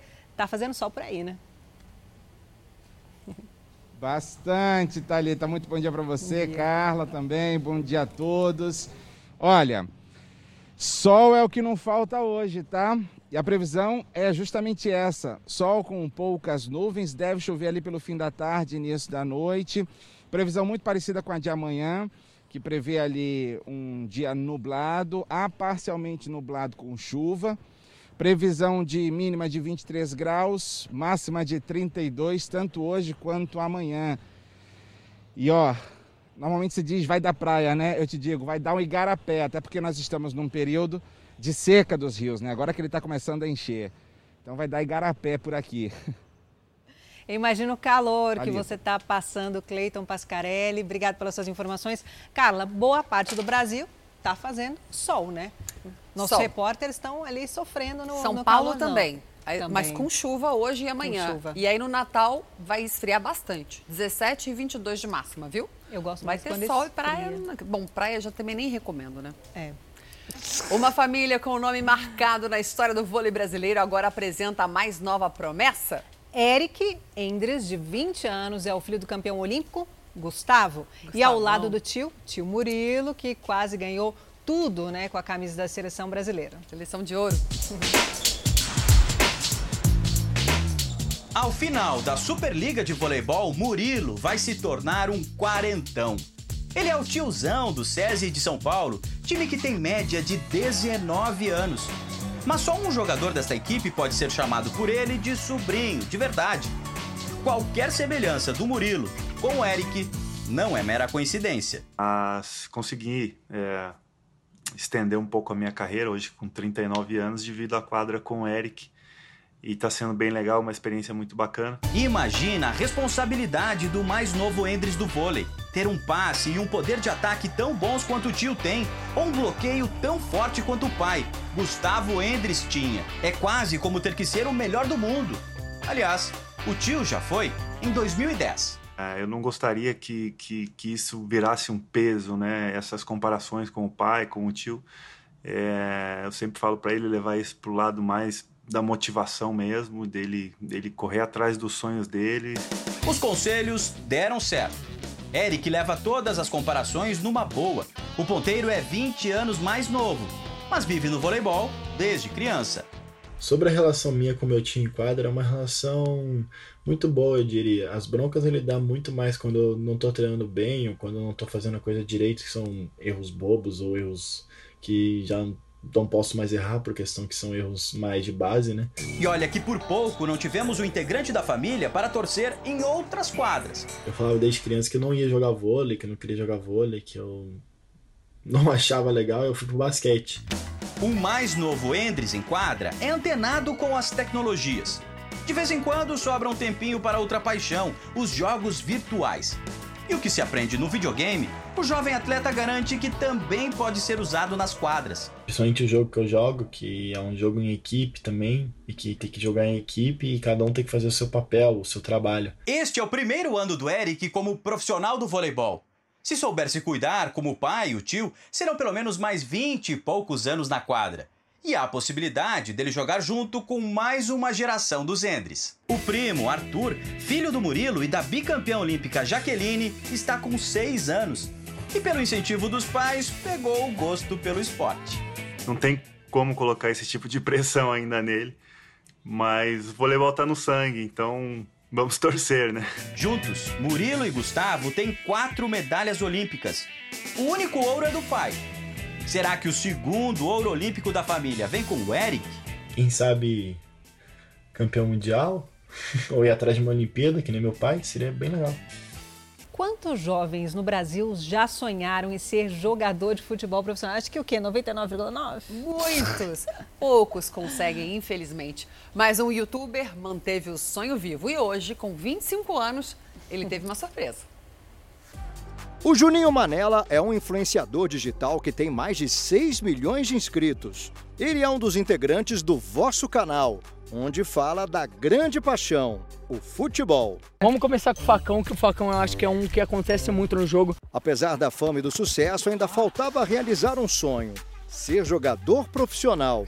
Ele até tentou seguir a carreira quando era mais jovem, mas ficava frustrado com cada não que ouvia. Tudo que acontecia na minha vida de errado, qualquer coisinha que eu recebia de uma resposta negativa, eu já largava, já abandonava, eu já desistia. Hoje, mais maduro, ele mudou a postura e resolveu correr atrás. Juninho entrou em contato com a diretoria do São Bento de Sorocaba, clube do interior de São Paulo. Se ofereceu e foi aceito para iniciar os testes em janeiro. Eu assinei o contrato, então a partir de agora eu sou um atleta profissional e dia 4 de janeiro é como os demais jogadores do elenco do São Bento. Eu me apresento no clube para os testes físicos, é, preparatórios, pré-temporada e tudo mais. Entrar em um estádio de futebol como jogador profissional é um sonho para milhões de jovens. E essa grande chance finalmente chegou para o Juninho, que vai tentar acumular as duas profissões. Claro que o número de vídeos postados deve diminuir em função dos treinos e viagens, já que o time vai disputar a primeira divisão do Campeonato Paulista. Tudo será registrado no canal numa série de nome bem sugestivo: A Grande Chance. E agora vai começar a minha nova grande chance. É, é 100% real, então tudo que estiver acontecendo vai estar tá sendo passado para a galera, independente se é bom ou não. O detalhe curioso é que ele vai ser treinado pelo próprio pai, Edson Vieira, que é técnico do Clube Paulista. Mas Juninho garante que ele não tem nenhuma influência nessa oportunidade. Não, meu pai não tem nada a ver com isso. Meu pai, é, pelo contrário, né? Eu brinco que eu, que eu falo que se fosse por ele eu nem, eu nem iria para lá. Agora é acompanhar para saber se o Juninho vai conseguir dentro de campo ter o mesmo sucesso que tem na internet. É, beleza. E agora a gente volta para o Mercadão de São Paulo, Mercado Municipal, com o nosso querido Douglas Dias. Douglas, o nosso público pediu nas redes sociais do Fala Brasil, que a gente perguntou mais cedo, que preços eles queriam saber de pratos tradicionais da ceia de Natal. E muita gente pediu do bacalhau e do peixe. Você tá aí perto, Douglas? Tô pertinho aqui, ó, antes da gente seguir para o bacalhau. Olha só o movimento que já tem aqui, Carla, ó, lotado, já tem muita gente aqui no Mercadão fazendo compra, passeando. Agora chega aqui para o bacalhau. Seguinte, queres bacalhau? Tem, mas, ó, prepara o bolso. Aqui é o seguinte, preço de bacalhau é dividido igual carne, né? Quem leva filé paga mais caro. Lombo de bacalhau aqui, ó, saindo por 250 reais o quilo, é a parte mais nobre do peixe.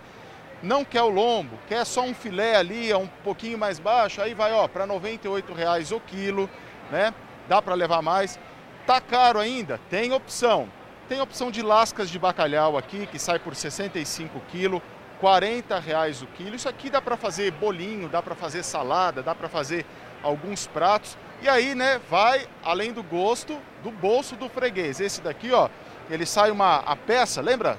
Isso aqui me lembra o Chacrinha, né, que distribuía para o pessoal. 85 reais o quilo. E aí é o seguinte, tem para todo bolso, mas o pessoal tá levando, viu? Todo mundo encosta Não, Douglas, aqui, volta para mim, por favor. pode, o quanto pode. Eu tô chocada, Douglas. Diga. Eu vi uma bandejinha ali de bacalhau que custa 890 reais. É isso mesmo? Mostra de novo, Volta eu aqui. tô é com problema mesmo, de cara, vista. É o seguinte, é isso, é isso mesmo, Cadê? né? Você pensa aí, a gente fala de 250 o quilo. Cadê aquela bandejinha de 250 o 890? Quilo, então, ó, esse daqui, ó, aqui, ó, é esse daqui, ó. Meu Deus! 250 o quilo. Esse aqui são 3,5 kg, 889. Tá de brincadeira com Se a minha família cara. é grande, não tem jeito de levar pouco, né? Mas peraí, Douglas. Peraí, paga todas as dívidas do mês com mil reais, fio? Gente, eu- tô meio Pois chocada. é, pois é. Tem que ter grana no bolso para comer Gente, filé bacalhau, bacalhau. na ceia não, tá? Vamos comprar outra coisa. Qual é o peixe que tá mais barato aí, Douglas? Mostra Carla- outra opção pra gente. Ô, Carla, a gente, a gente vai andar um pouquinho até os peixes, porque aqui é um meio, né, um departamento de bacalhau, de, de, de castanhas e o peixe aqui na frente. Enquanto isso, eu vou conversando com você. Eu acho curiosa essa questão é, do bacalhau na ceia, porque assim, eu sou do interior de São Paulo. A gente lá nem fala de bacalhau, nem Natal, nem Ano Novo, né? A gente fala de leitão, a gente fala de churrasco. Eu fui descobrir isso aqui em São Paulo só. É. Vocês costumam comer bacalhau? É, no É. Réveillon ou no Natal? Eu acho que é da descend- descendência portuguesa, né? Dos portugueses o bacalhau. Eu também não costumo comer bacalhau, não, Douglas. Agora eu quero te perguntar uma coisa. Aqui nas redes sociais do Fala Brasil, r7.com.br Fala Brasil ou nas redes sociais, tem gente falando da polêmica da uva passa. Eu acho isso tão engraçado, que tem gente que adora, tem gente que detesta. E você, Douglas, como é que é a repercussão por aí da uva passa? Queriam até saber o preço, mas uva passa é mais baratinho, Ó. gente. É melhor comer uva passa do que bacalhau ah, nesse Natal. pelo menos, pelo... Ela é polêmica, mas pelo menos dá para pagar, né? Eu vi o preço aqui da uva passa, se for aquela pretinha, ela sai entre 15 e 20 reais o quilo. A branquinha é mais cara, ela vai lá para 30 reais o quilo. E é isso aí, polêmica. Eu particularmente não tenho problema com uva passa, pode botar no arroz, na farofa, não tem problema nenhum com uva passa. Eu gosto bastante, mas a gente sabe que é, ela é problemática, né? Tem gente que torce ali o nariz, fala não quero. Ó, chegamos aos peixes aqui, e é o seguinte, quem gosta, quem não gosta de comer carne de porco, não gosta de comer carne vermelha, vai no peixe, tem opções também. Aqui, ó, a gente vai com é, filé de abadejo, 70 reais o quilo. Aqui, o lombo, 90. Salmão, tá 69,90. Eu ouvi falar que o salmão deu uma, tá caro ainda, mas deu uma baixadinha nos Tá últimos caro? dias. Atum, 85 reais o quilo. Tá tudo caro. E aí, gente, ó, tem para todo gosto aqui. Aqui são os peixes inteiros. Vai fazer assado, vai fazer ali na brasa. A Talita, a Talita que é do litoral, né? Que pode ajudar a gente nessa história Ô, dos Douglas, peixes. eu, eu queria até perguntar, não sobrou nada para fazer da ceia, vai fazer o quê? Aí eu pensei assim, os peixes estão caros, o bacalhau tá caro. Não dá para comer uva passa. Vai ter que ser uva passa ao forno com batata? E aí o arroz, então come arroz, mas o arroz também tá caro. O que, que vai ser esse Natal? Macarrão? Thalita, tá programando seu Natal? Eu tô pensando no jejum intermitente. Eu acho que cai, que cabe no jejum.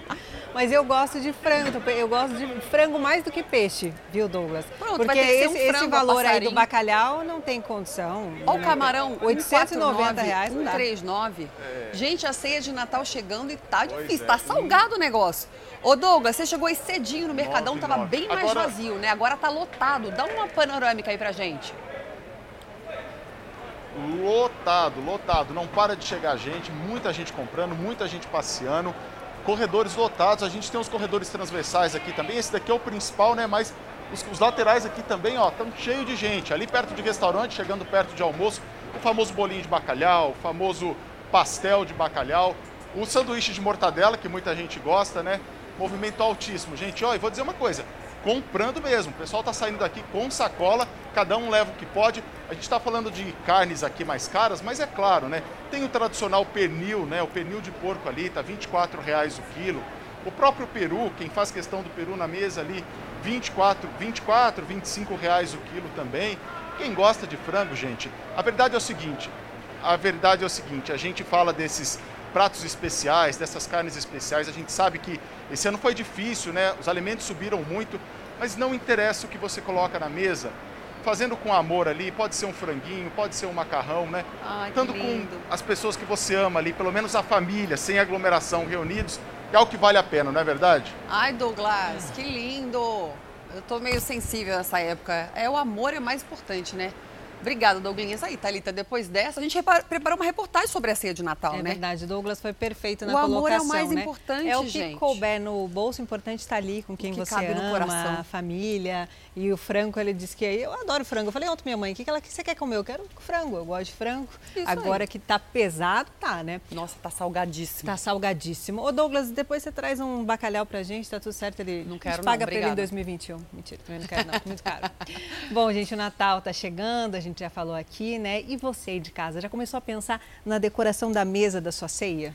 Se você tá na dúvida, vai gostar agora das nossas dicas do colunista Gustavo Sarte. É agora no quadro Estilo com Sarte.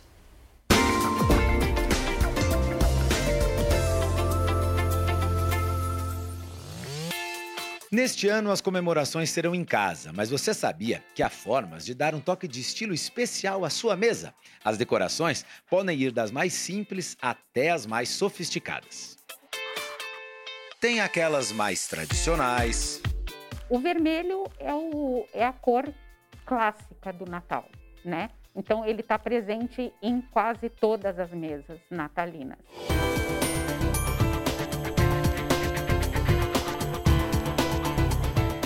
Mas também dá para inovar. Essa daqui eu já tô vendo que tem uma cara mais tropical, que aliás está na moda agora nessa estação, Muito, né? muito. Por que esse conceito? Porque assim, o Brasil é um país tropical, né? E as pessoas gostam de receber na varanda, na casa de campo, e aí esse tema ele vai melhor. Fazendo uma correlação com a moda, quando se coloca, por exemplo, um toque de brilho, a mesa também fica mais noturna. E Com quando, certeza. E quando os elementos são mais neutros, fica com cara mais de dia. Exatamente, exatamente. Se você, por exemplo, nessa mesa, se você olhar, ela quase não tem brilho, porque ela é uma mesa descolada, ela é uma mesa para o dia a dia, né? Ela está mais arrumada porque ela está arrumada para uma ceia de Natal. E também dá para ser bem elegante. O dourado, ele por si só já puxa a sofisticação. Nessa mesa, tem um detalhe que enriquece ainda mais a decoração. Renas douradas, que podem ser uma lembrança para o convidado. Ele leva a reninha para lembrar que ele jantou, que ele comeu com você, que ele dividiu um momento importante com você.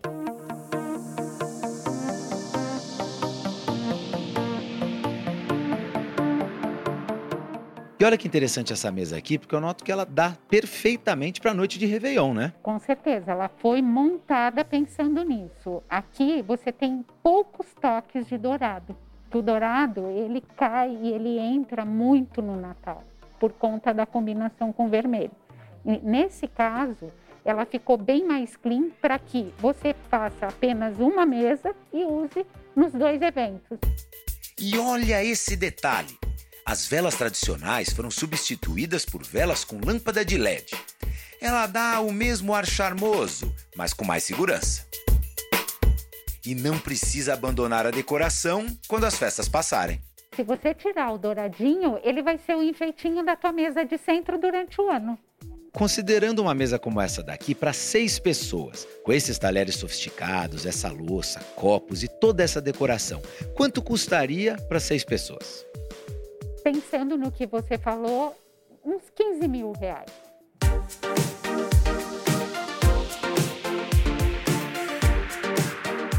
E que tal usar de criatividade para economizar nas comemorações de fim de ano?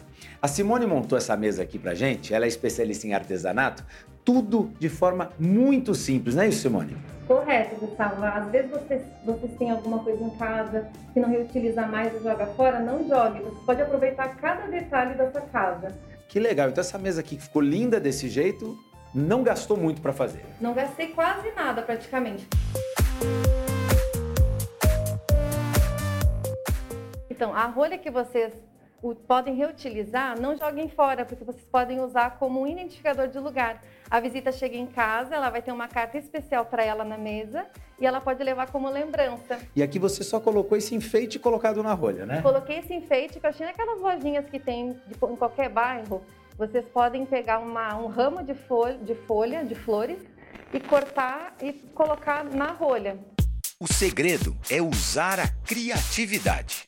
Tenho várias taças em casa hum. e eu usei a imaginação. Joguei a taça para baixo e fiz ela como um castiçal. Usei umas bolinhas natalinas para dar mais glamour. E a vela aqui em cima. E a vela em cima. Reaproveitei uma, um vidro de azeitona ou aqueles vidros de palmito.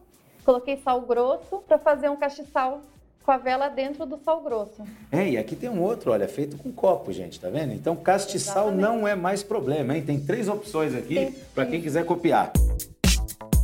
NTA eu fiz esse jogo americano, tá. vermelho para destacar na mesa, fiz porta-copos e fiz também, que é super interessante, o identificador de taça, para a pessoa não perder a taça no meio da festa. Ah, então esse aqui é para a pessoa saber que a taça é dela agora na época do Covid, é sensacional então.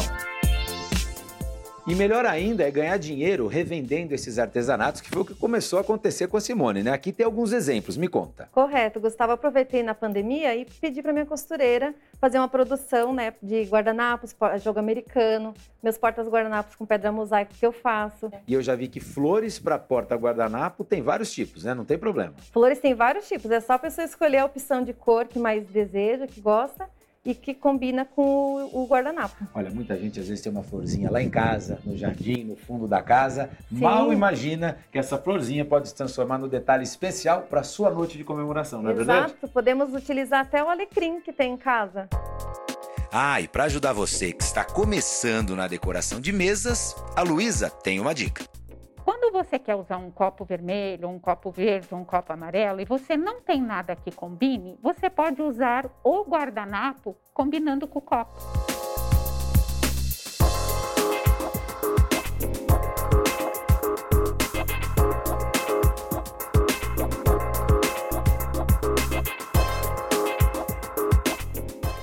E o verão está chegando e muita gente corre né, em busca do corpo perfeito. Todo mundo quer correr atrás do prejuízo, né? Só que algumas mulheres procuram tratamentos estéticos, mas querem eles baratos. Só que nem sempre isso termina bem, viu? Essa semana, uma ex-patista de carnaval morreu ao fazer uma lipoaspiração em casa. O médico foi preso. Com a proximidade do verão, muita gente quer entrar em forma a jato. E para não fazer feio na praia, há os que preferem recorrer a procedimentos estéticos. Ângela se arrepende de não ter escolhido um bom profissional. Há dois anos, ela fez um preenchimento nos glúteos. Não sabia que o material aplicado seria silicone industrial. No mesmo dia eu passei mal, fiquei internada. Aí aconteceu isso tudo, né? E ela não era médica, não era massoterapeuta. Ângela ficou internada no Hospital Rocha Faria durante três meses. Ela ainda teve sorte. Muitas pessoas morrem depois de realizar procedimentos estéticos deste tipo. A jornalista Heloísa Leandro, de 40 anos, morreu no último dia 9, Depois de se submeter a uma lipoaspiração, ela testou positivo para o novo coronavírus e ainda assim o cirurgião fez o procedimento. O caso mais recente aconteceu no último sábado. A ex-passista Érica Cristina Pereira morreu após fazer uma cirurgia plástica no abdômen e nos seios. Segundo familiares da vítima, o procedimento foi realizado dentro de casa. Érica contraiu uma infecção bacteriana grave depois da morte da ex-passista, os familiares descobriram que o médico responsável pelas cirurgias teve o registro cassado há cinco anos e já acumula 34 anotações criminais por exercício ilegal da medicina. Em comum, todos esses casos têm a procura por procedimentos estéticos baratos. Não existe milagre. Um material bom, uma prótese boa, um hospital bom custa caro, não, não é um procedimento super barato. Claro, não precisa ser o mais caro e também não dá para ser o mais barato. O silicone industrial e o óleo mineral, muito usados em procedimentos com preços atrativos, só trazem prejuízos ao organismo. Ele é um material sintético. Né? Ele, assim, não, não, não, não é para isso. Então não tem nenhum benefício. Não vai dar certo. Não tem, ou é, vai ser agora, ou vai ser daqui a dois anos, três anos, mas não vai dar certo. A ministra Carmen Lúcia do Supremo Tribunal Federal determinou que a Procuradoria-Geral da República investigue os supostos relatórios da Agência Brasileira de Inteligência para o senador Flávio Bolsonaro. Vanessa Lima, bom dia. O que a ministra alegou para tomar essa decisão? Bom dia. Para a ministra Carmen Lúcia, os fatos descritos pela imprensa podem configurar crimes de responsabilidade e de improbidade. A suposta ajuda seria para a defesa de um caso que está sendo investigado de supostas irregularidades financeiras na época em que Flávio Bolsonaro era deputado estadual na Assembleia Legislativa do Rio de Janeiro. A ABIN e o ministro Augusto Heleno, que teria participado de reuniões sobre o assunto, negam as acusações. Flávio Bolsonaro não quis comentar a decisão. Talita. Muito obrigada, Vanessa Lima, pelas suas informações. E o presidente Bolsonaro participou da formatura de novos soldados da Polícia Militar no Rio de Janeiro. Durante o discurso, ele fez um duro ataque contra a imprensa. A cerimônia marcou a formatura de 500 novos soldados que estão prontos para ir às ruas. Simule as operações que pode aparecer pela frente. Porque uma fração de segundo está em risco a sua vida, de um cidadão de bem ou de um canalha defendido pela imprensa brasileira. Não se esqueçam disso. Essa imprensa jamais estará do lado da verdade, da honra e da lei. Sempre estará contra vocês. Pensem dessa forma para poderem agir. A Associação Brasileira de Imprensa diz que o presidente Bolsonaro se comporta como o escorpião de uma conhecida história. Na fábula, o escorpião pede a um sapo que o ajude a atravessar um rio.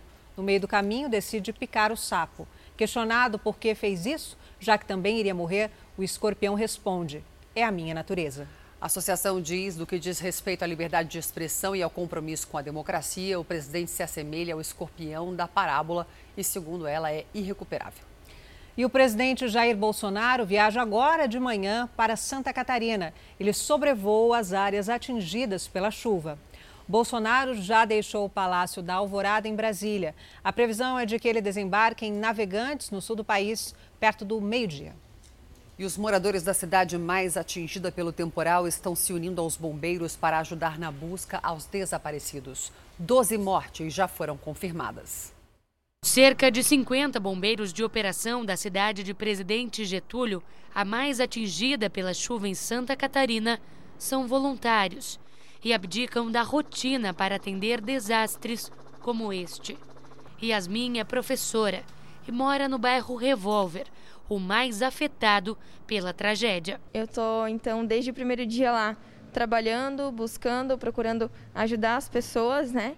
Mesmo tendo pessoas da minha família que foram bastante afetadas. Não estou com eles, mas estou ajudando as outras pessoas. O comandante do batalhão voluntário relata que também teve a casa atingida pela lama.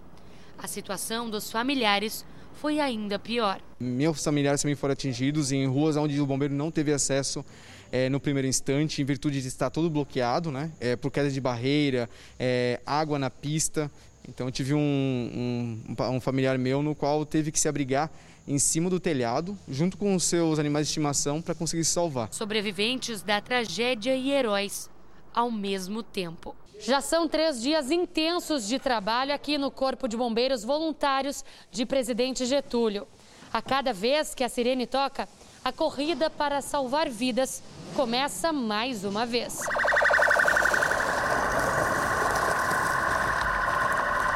As buscas seguem neste sábado com o apoio dos agentes da Defesa Civil, policiais, bombeiros das cidades vizinhas e voluntários. Não tem palavra para falar. É muito triste, gente. A situação é muito, muito desagradável. É muito triste. Infelizmente, a previsão é de mais chuva para essa região no fim de semana. Um motor que queimou e causou a falta de água para um milhão de moradores no Rio de Janeiro começou a ser instalado. Voltamos ao Rio ao vivo para falar com Anabel Reis. Anabel, qual que é a previsão para normalizar a situação por aí? Thalita, a instalação do motor leva cinco dias. Então a previsão é que tudo se normalize até o dia 23. O motor de uma das bombas queimou há mais de um mês e desde o dia 15 de novembro, moradores de 30 bairros aqui da capital e de Nilópolis, na região metropolitana, estão sofrendo com a falta d'água. A companhia criou um rodízio, mas os moradores dizem que não funciona. Muitos terão que entrar em contato com a CETAI para tentar conseguir um desconto na conta que veio normalmente. Agora fica a expectativa que pelo menos tudo se normalize antes do Natal. Carla? O movimento nos aeroportos deve ser 41% menor este ano. A estimativa é da Infraero, que administra 48 aeroportos brasileiros. Os dias de maior movimento devem ser entre 21 e 23 de dezembro e 4 de janeiro, quando muitas pessoas vão voltar das festas. E atenção para quem vai passar pelos aeroportos. O governo federal vai exigir o teste negativo para a Covid-19 no momento de entrada no país. O passageiro vai ter que fazer exame 72 horas antes do voo. Atenção, 72 horas antes do voo, o passageiro agora é obrigado a fazer o exame. A nova regra vale para brasileiros e estrangeiros e passa a valer a partir do dia 30 de dezembro. Portanto, agora nos aeroportos, movimento 41% menor neste fim de ano. E agora esse exame que vai ser exigido 72 horas antes do embarque tem que ser aquele PCR, que é aquele do nariz mesmo, não vale só o de sangue não. Na hora das compras, os consumidores brasileiros estão valorizando mais a higiene das lojas do que o preço. É o que revela um levantamento feito em todo o país. É verdade, a mudança de comportamento pode parecer óbvia por causa da pandemia, mas é um alerta para os comerciantes. O selo do lado de fora garante. A loja cumpre os protocolos sanitários de prevenção contra a Covid-19. O álcool em gel está logo na entrada. As bancadas e cadeiras são higienizadas constantemente. Os óculos também, antes e depois de cada cliente experimentar. A gente conversa, a gente explica e deixa tudo muito bem claro para o cliente. Olha, você pode experimentar o óculos que você quiser que eu vou higienizar para o próximo cliente vir e experimentar ele limpo. Né? É, e a gente fazendo isso na frente do cliente. Então ele vê que realmente a gente está fazendo aquilo ali, não é por marketing, mas por segurança. Aqui as medidas são cumpridas à risca. Cuidados que, segundo Luiz Gustavo, conquistam a confiança dos consumidores. Uma pesquisa feita recentemente com cerca de 2 mil brasileiros revelou que as pessoas têm valorizado mais a higiene do que o preço ao escolher uma loja. 44% dos entrevistados responderam que preferem um ambiente seguro, limpo, do que um preço mais baixo na hora de comprar. O presidente da Câmara dos Dirigentes explica que, apesar do crescimento das vendas pela internet, a maior parte dos brasileiros ainda prefere fazer as compras presencialmente. Mas, diante do aumento de casos de Covid-19, o comportamento de muitos clientes mudou. Além de ter o selo Loja Segura, a CDL também tem equipes né, que vão visitar os lojistas. A gente, tem, a gente tem a nossa comunicação frequente com o lojista, mostrando o quão é importante ele manter esse ambiente e dar essa visibilidade né, para que o consumidor tenha essa segurança. E o comércio de Belo Horizonte teve o horário de funcionamento ampliado para as vendas agora de fim de ano. Lojas que ficam em galerias e também em centros de comércio, além daquelas que têm a porta de entrada para a rua, poderão funcionar entre as 9 horas da manhã e as 8 horas da noite, de segunda a sábado. Já as lojas que estão dentro dos shoppings poderão funcionar entre 10 da manhã e 9 da noite, também de segunda-feira a sábado. Aos domingos, esses estabelecimentos poderão abrir apenas para o pagamento e retirada de produtos no estacionamento dos centros de compra. Policiais civis e militares eram monitorados por traficantes no Rio Grande do Sul. O grupo planejava atentados contra delegacias e agentes de segurança. Uma facção e duas frentes. Uma com foco no tráfico e na entrega de mantimentos para presidiários, e a outra com plano de atentado contra a polícia e o Estado. Logias criminosas, entendeu? E se pacificamente não adiantar, tem que botar os candangos na, dar os atentados, irmão. Tem que botar os candangos, dar os atentados nos fóruns das delegacias, mano. Passar uma madrugada.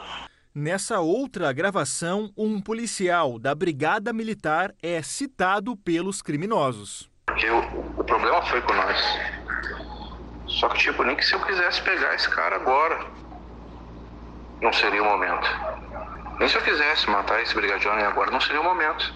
Por quê? Porque recém teve um problema com nós, como é que eu vou pegar o cara?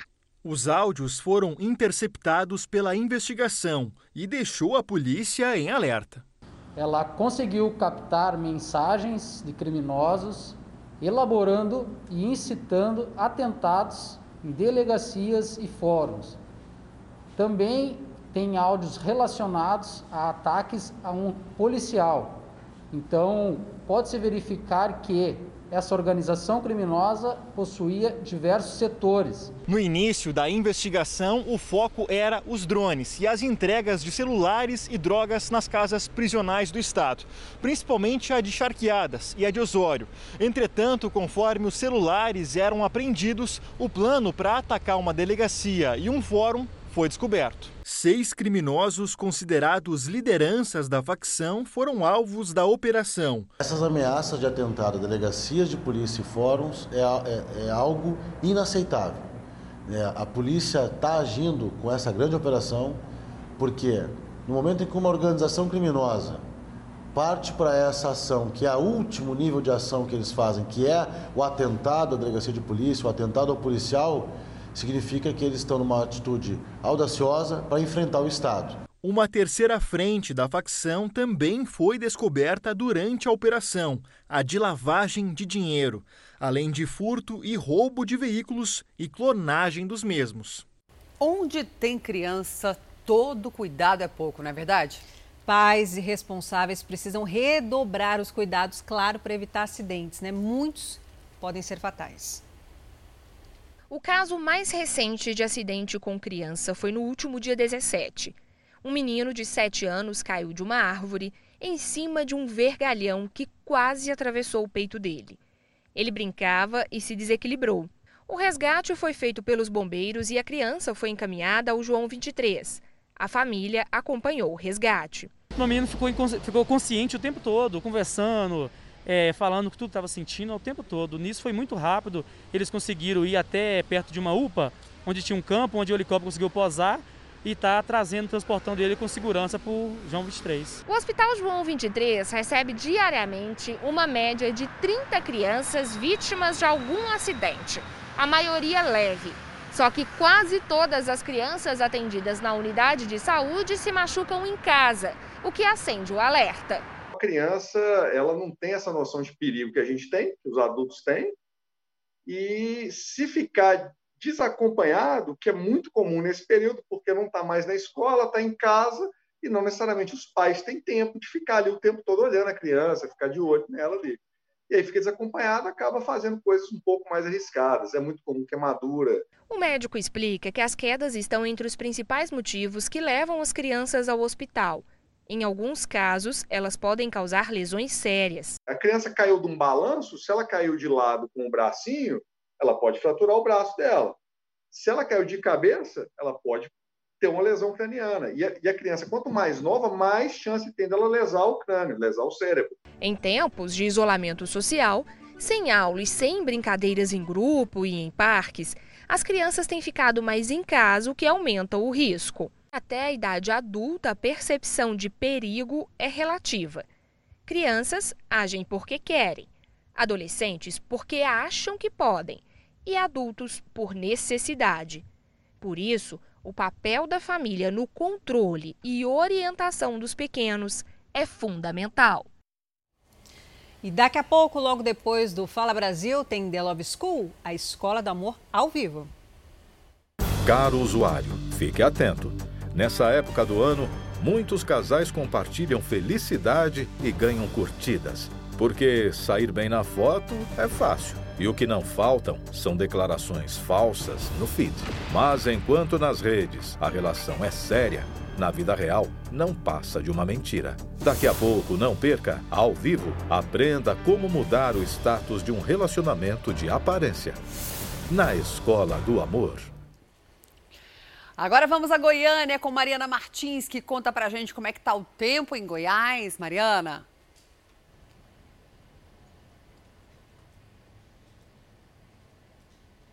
Oi, Carla. O tempo aqui está muito gostoso. A gente tem 29 graus de temperatura agora, 29 graus para o goiano não é calor. Está longe disso. A gente está aqui no Parque Vaca Brava e ali ao fundo vocês vão ver que está tão gostoso sábado que o pessoal estendeu ali é, é, alguns tecidos, algumas coisas na grama, estão fazendo piqueniques, muitas famílias, pessoas com, com os animaizinhos, trazem cachorro, enfim, famílias vêm curtir o sabadão. A gente vai ter esse sábado assim gostoso ao longo do dia, mais tarde podemos ter uma chuvinha que não vai passar de 15 milímetros, não é muita coisa, para o domingão também vai dar para curtir os parques da capital com essa chuva chegando só no fim do dia. Um problema que a gente tem muito aqui no nosso estado é a questão da umidade do ar, que geralmente é muito baixa, mas até ela está refrescando, a gente está com umidade gostosa, dá para curtir esse tempo lindo aqui. Preocupar com a chuva realmente só no fim do dia, com as áreas de alagamento, que a gente tem muitas aqui na cidade, mas por enquanto vai dar para curtir o sabadão nos parques, com piscina, com lagos, enfim, cachoeiras, que são coisas que o goiano tem muito aqui e aprecia muito, viu, Carla, Talita? Obrigada, Mariana. Seguimos para Belém do Pará com a Priscila Amaral. Priscila, bom dia. Qual a previsão vai para o fim de semana?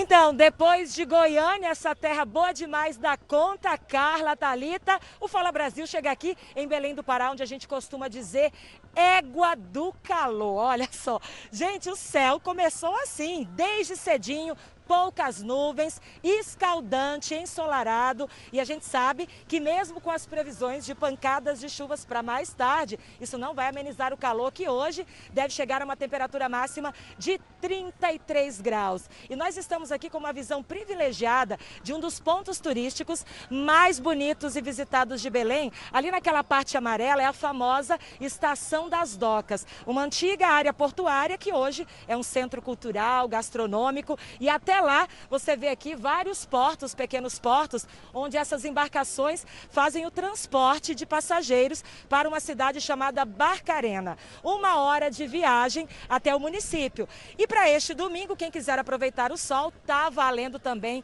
porque esse égua do calor vai continuar, viu?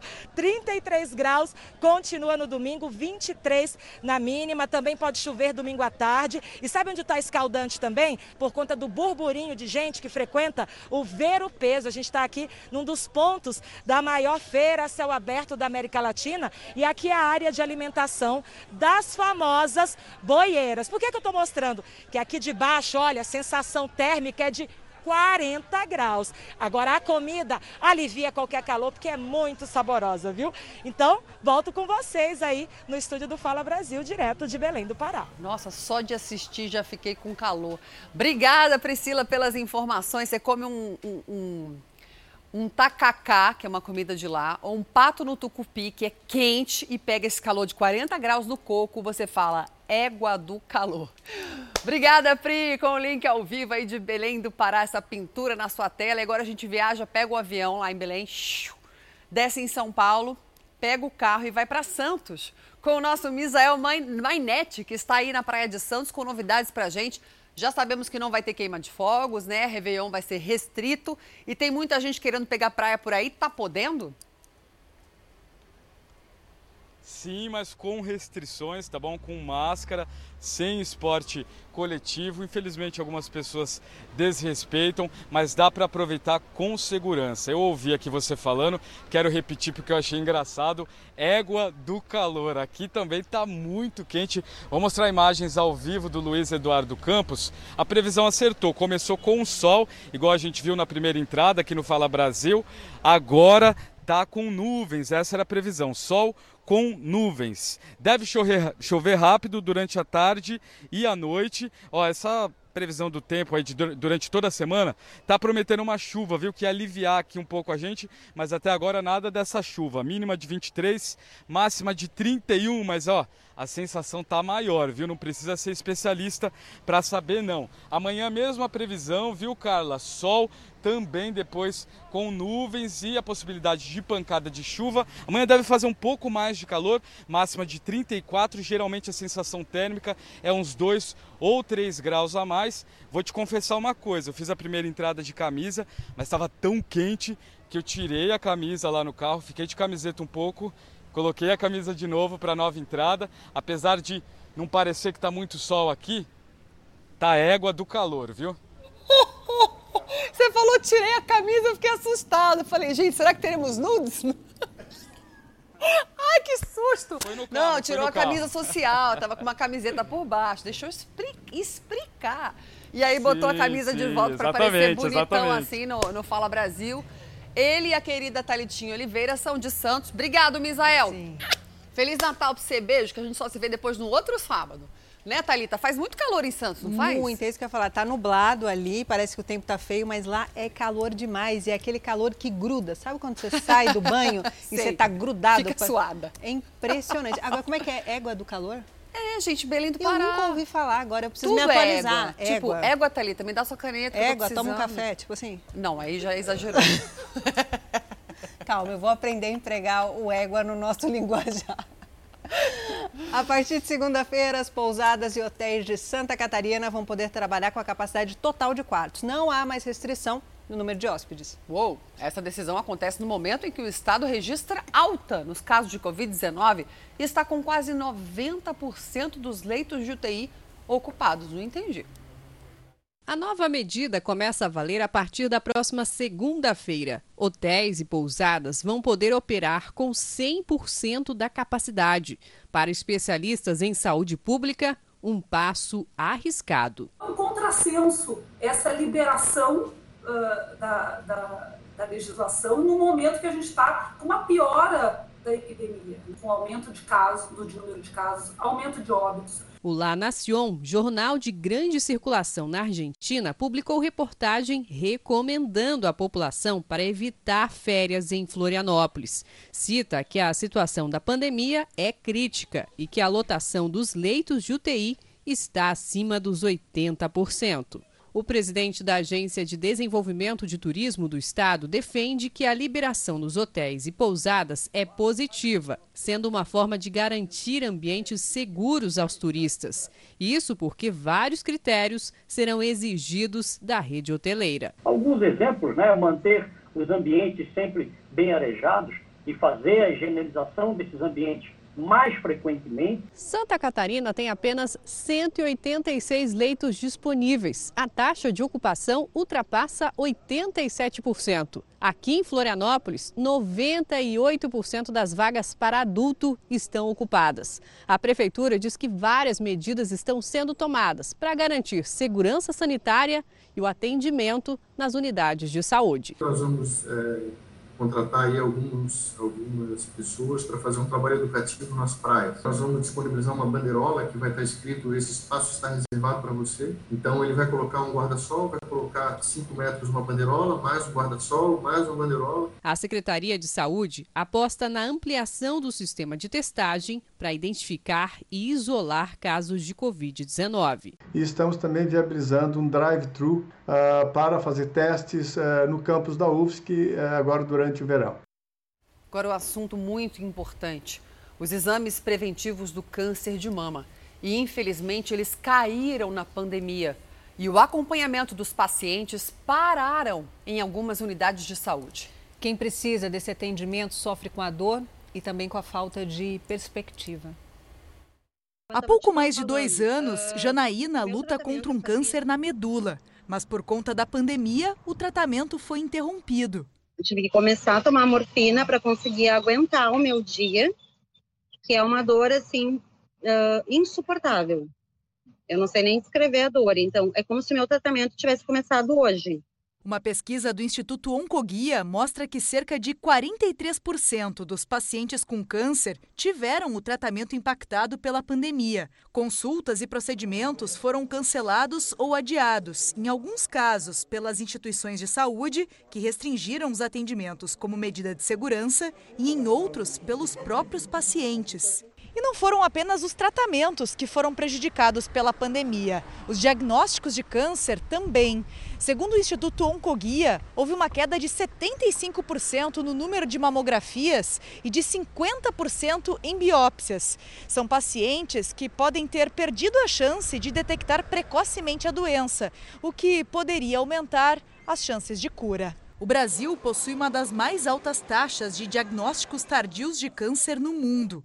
A cada ano, cerca de 700 mil pessoas descobrem que têm a doença.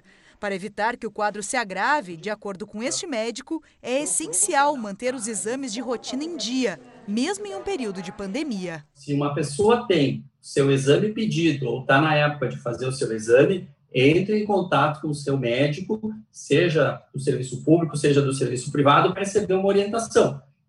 Exato, a Covid está aí, mas as outras doenças continuam e as pessoas continuam precisando se tratar. A Câmara dos Deputados aprovou a medida provisória com regras mais flexíveis para a Anvisa liberar vacinas registradas fora do país. A gente volta a falar com a nossa repórter que está na capital né, federal, Vanessa Lima. Van, o que, que consta nesse novo texto? Olha, Thalita o, te, Thalita, o texto aprovado pelos deputados prevê que quem tomar as vacinas em caráter de urgência fica isento daquele termo, da assinatura daquele termo de responsabilidade.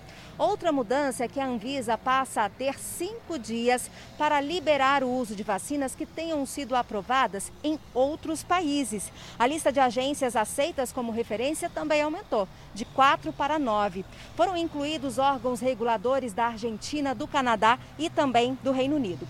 O texto prevê ainda que o governo dê prioridade para a compra de vacinas que tenham sido produzidas aqui no nosso país. Agora, a medida segue para análise dos senadores. O ministro Paulo Guedes disse que a retomada da economia depende da vacinação. Acompanhe. O seguro ao trabalho exige a vacinação em massa da população brasileira. As polícias civis do Rio de Janeiro e de Minas Gerais cumprem, neste momento, 12 mandados de prisão e 16 de busca e apreensão. O alvo é uma quadrilha especializada em crimes envolvendo veículos. As investigações começaram há cerca de dois meses, depois de um monitoramento de ladrões de carros. Os alvos da operação foram denunciados pelos crimes de organização criminosa, receptação, estelionato, falsificação de documento, porte ilegal de arma de fogo e lavagem de dinheiro.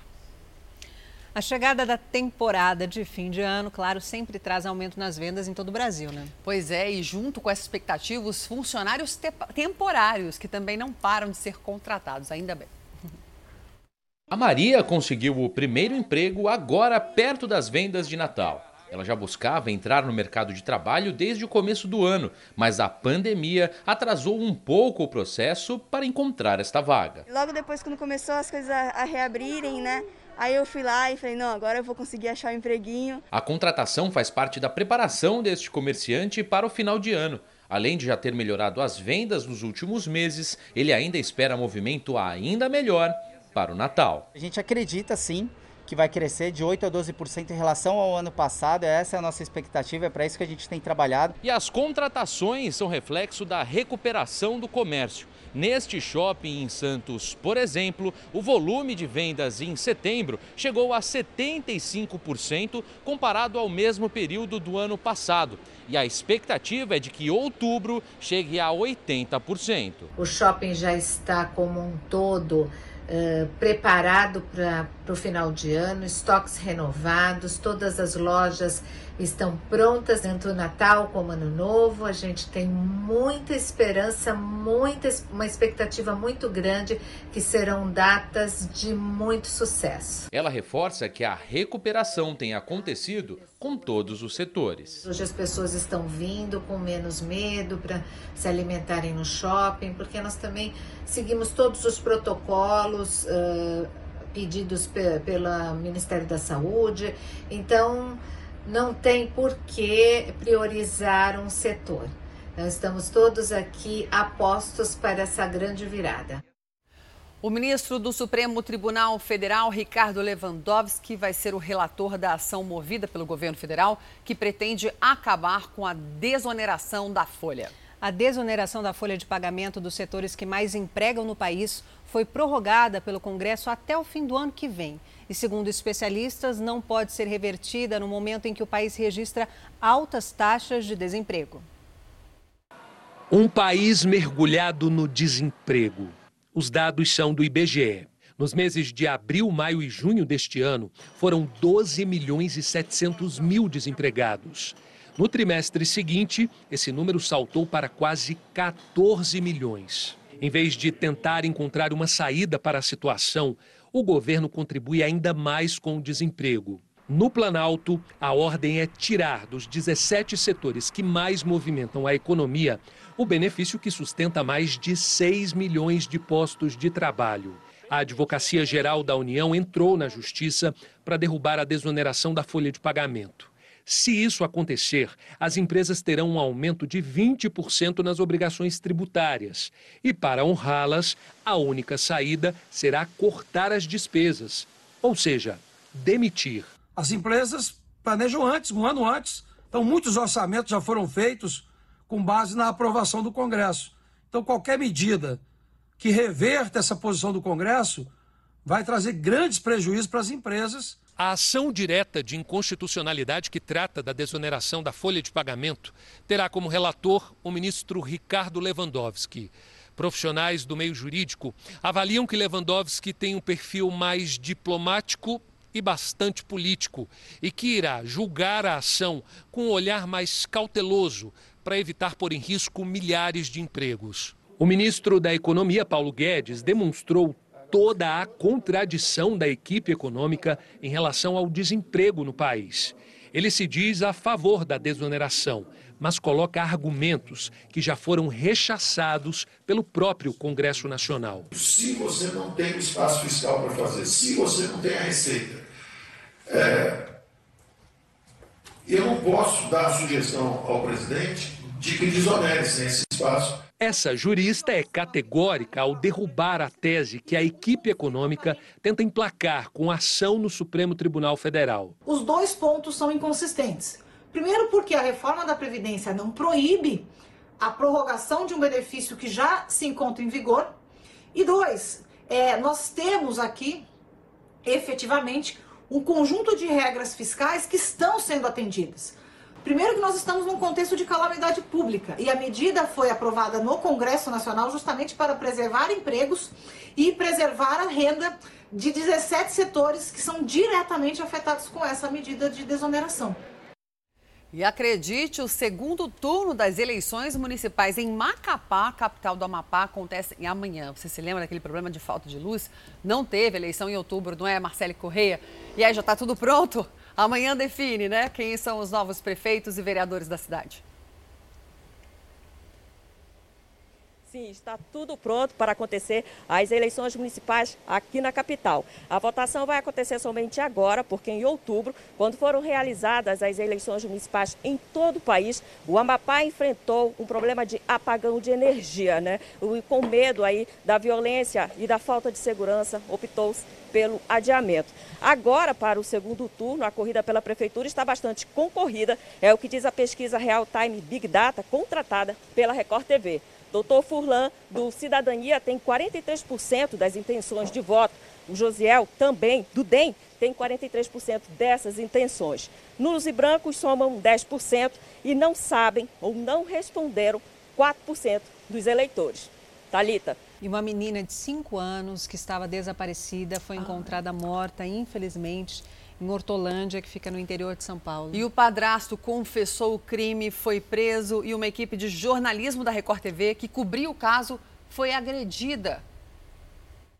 O corpo de Maria Clara Calixto Nascimento foi localizado durante as buscas realizadas por populares. Os familiares estavam perto dali e entraram em desespero. Pessoas que estavam no local se revoltaram com a imprensa, que acompanha o caso desde o dia do desaparecimento. Esse homem agrediu um cinegrafista e depois partiu para cima do auxiliar da Record TV. Foram vários socos. Para! Não tem necessidade disso! A polícia! A polícia! Na sequência, o homem pegou um tripé e passou a depredar os carros da Record TV e da Tati Record TV Campinas. A guarda municipal só chegou no local minutos depois. O corpo da criança estava nessa caixa, a cerca de 200 metros da casa da família. Foi um tio que localizou a menina. Lamentável, cara. Lamentável a situação. Policiais civis e peritos identificaram marcas de estrangulamento e sinais de violência sexual na menina. Maria Clara desapareceu na última quinta-feira, dia 17 pela manhã. De acordo com a família, ela estava em casa com o padrasto e teria pedido para brincar na vizinha, mas não foi permitido. Na primeira versão dada aos policiais, a criança teria sumido enquanto o padrasto dormia. Só quando a mãe chegou na casa, percebeu que a garotinha de 5 anos não estava lá. Assim que o corpo foi encontrado, o padrasto passou a ser visto como o principal suspeito. Ele esteve aqui na delegacia na quinta-feira, prestou depoimento, mas teve que sair escoltado por policiais civis. Ele confessou a prática do delito, tá?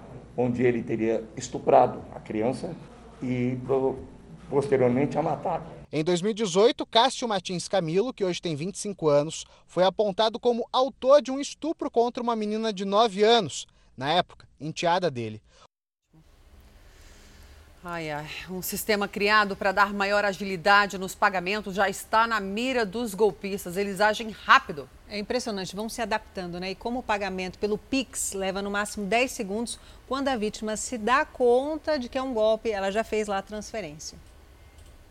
A Michelle diz que estava bem ocupada quando recebeu um convite para uma confraternização de fim de ano. A pessoa me ligou identificando que era assessor de um político, é, dizendo que ia ter uma confraternização X, na data X, deu toda a precisão. Sem perceber, ela acabou fazendo todos os procedimentos que o golpista pediu. Enviar um link para o meu e-mail, eu confirmei esses links, passei um código para ele, a partir desse código ele bloqueou meu, meu WhatsApp e clonou todo o meu WhatsApp. O golpista enviou mensagens para os contatos da jornalista e pediu dinheiro por meio do Pix. Até recuperar o acesso ao aplicativo, o amigo dela, Simen, já tinha feito a transferência bancária para os golpistas. Você não se atenta por causa da velocidade que tem essa transferência. Perdi mais de 6 mil reais e foi uma questão de 15 minutos. Quando eu me atentei que poderia ser um golpe, já havia sido. O chefe da Delegacia de Crimes Cibernéticos explica que, como o processo de transferência pelo Pix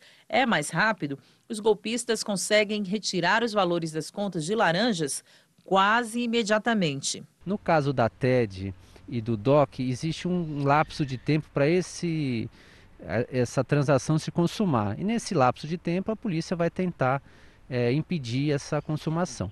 Então, com o Pix, realmente ficou mais difícil de re recuperar o dinheiro da vítima. É preciso ter muito cuidado para não cair nesse velho golpe do WhatsApp. As mensagens chegam assim de repente. Tudo bem, Érica, preciso de um favor. Consegue me ajudar? É, a gente responde, é nosso amigo, diga.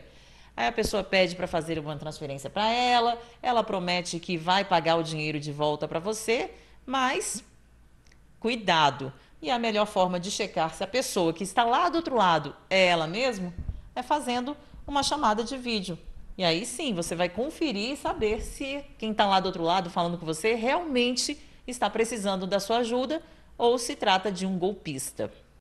Tá difícil, né? Cada hora é um golpe diferente. E transformar palha seca em arte é uma tradição e um negócio bem lucrativo lá no Ceará. Deu tão certo que o artesanato está sendo vendido na Europa. Veja agora o segundo episódio da série Saber das Mãos.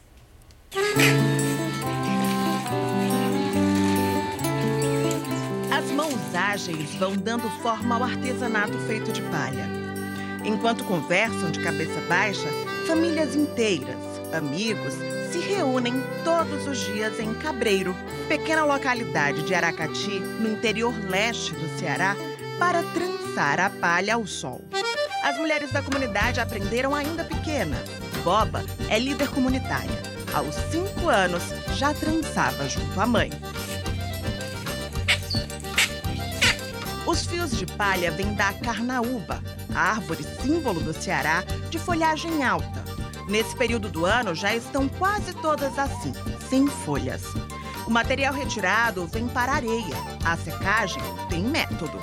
Primeiro dia tá verde, amanhã já vai para esse prosseguimento, que ela vai ficar desse jeito, e daqui eu tenho que virar ela de posição no outro dia. Ela passa quatro dias no sol. Conhecimentos sobre como as palhas precisam ser secas ao sol, que tem que virá-las diariamente durante quatro dias, ou ainda que elas precisam ficar úmidas para serem trançadas da melhor forma. Tudo isso elas aprenderam com as mães trabalhando, mas elas não sabem de onde ou como surgiram esses conhecimentos. O artesanato de cabreiro ganhou o mundo eu vou para a feira em Brasília, São Paulo. Tive a oportunidade de ir para a feira de Milão, mas não fui. Questão pessoal. Mas o trabalho foi, o vídeo foi, foi um sucesso. E hoje a gente vende para o Brasil todo. Dona Maria Lúcia começou aos 10 anos. Se aposentou como agricultora. O artesanato com palha vem para ajudar com a renda de casa. O valor que ela consegue fazer com cada peça como esta que vem trabalhando surpreende. Sendo grande, eles são de três reais. Sendo deles pequenos, eles são de um real. É difícil outra saída na localidade: roça ou palha. Sorte de quem faz os dois. Dona Maria também aprendeu. Aprendi com a minha mãe. Para fazer isso aqui, né?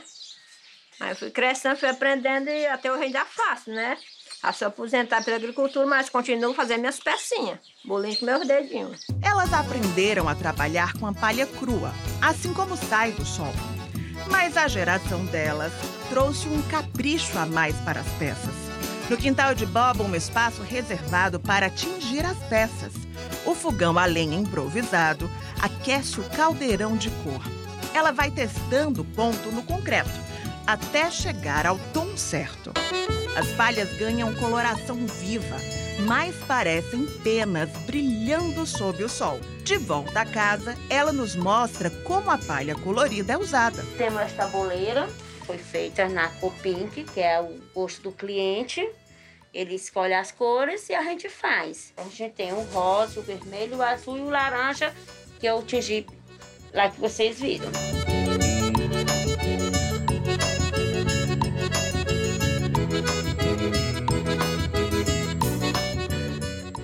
Trabalho bonito, hein? Quase meio-dia, chegando ali a hora do almoço, que tal a gente viajar novamente e conhecer um dos cartões postais de Belém, que é o Mercado Ver o Peso. Quem está lá, nossa repórter, a Priscila Amaral. Pri, o que, que você vai apresentar para a gente aí? E quem são as boieiras? Confesso que eu não sei. Conte-me.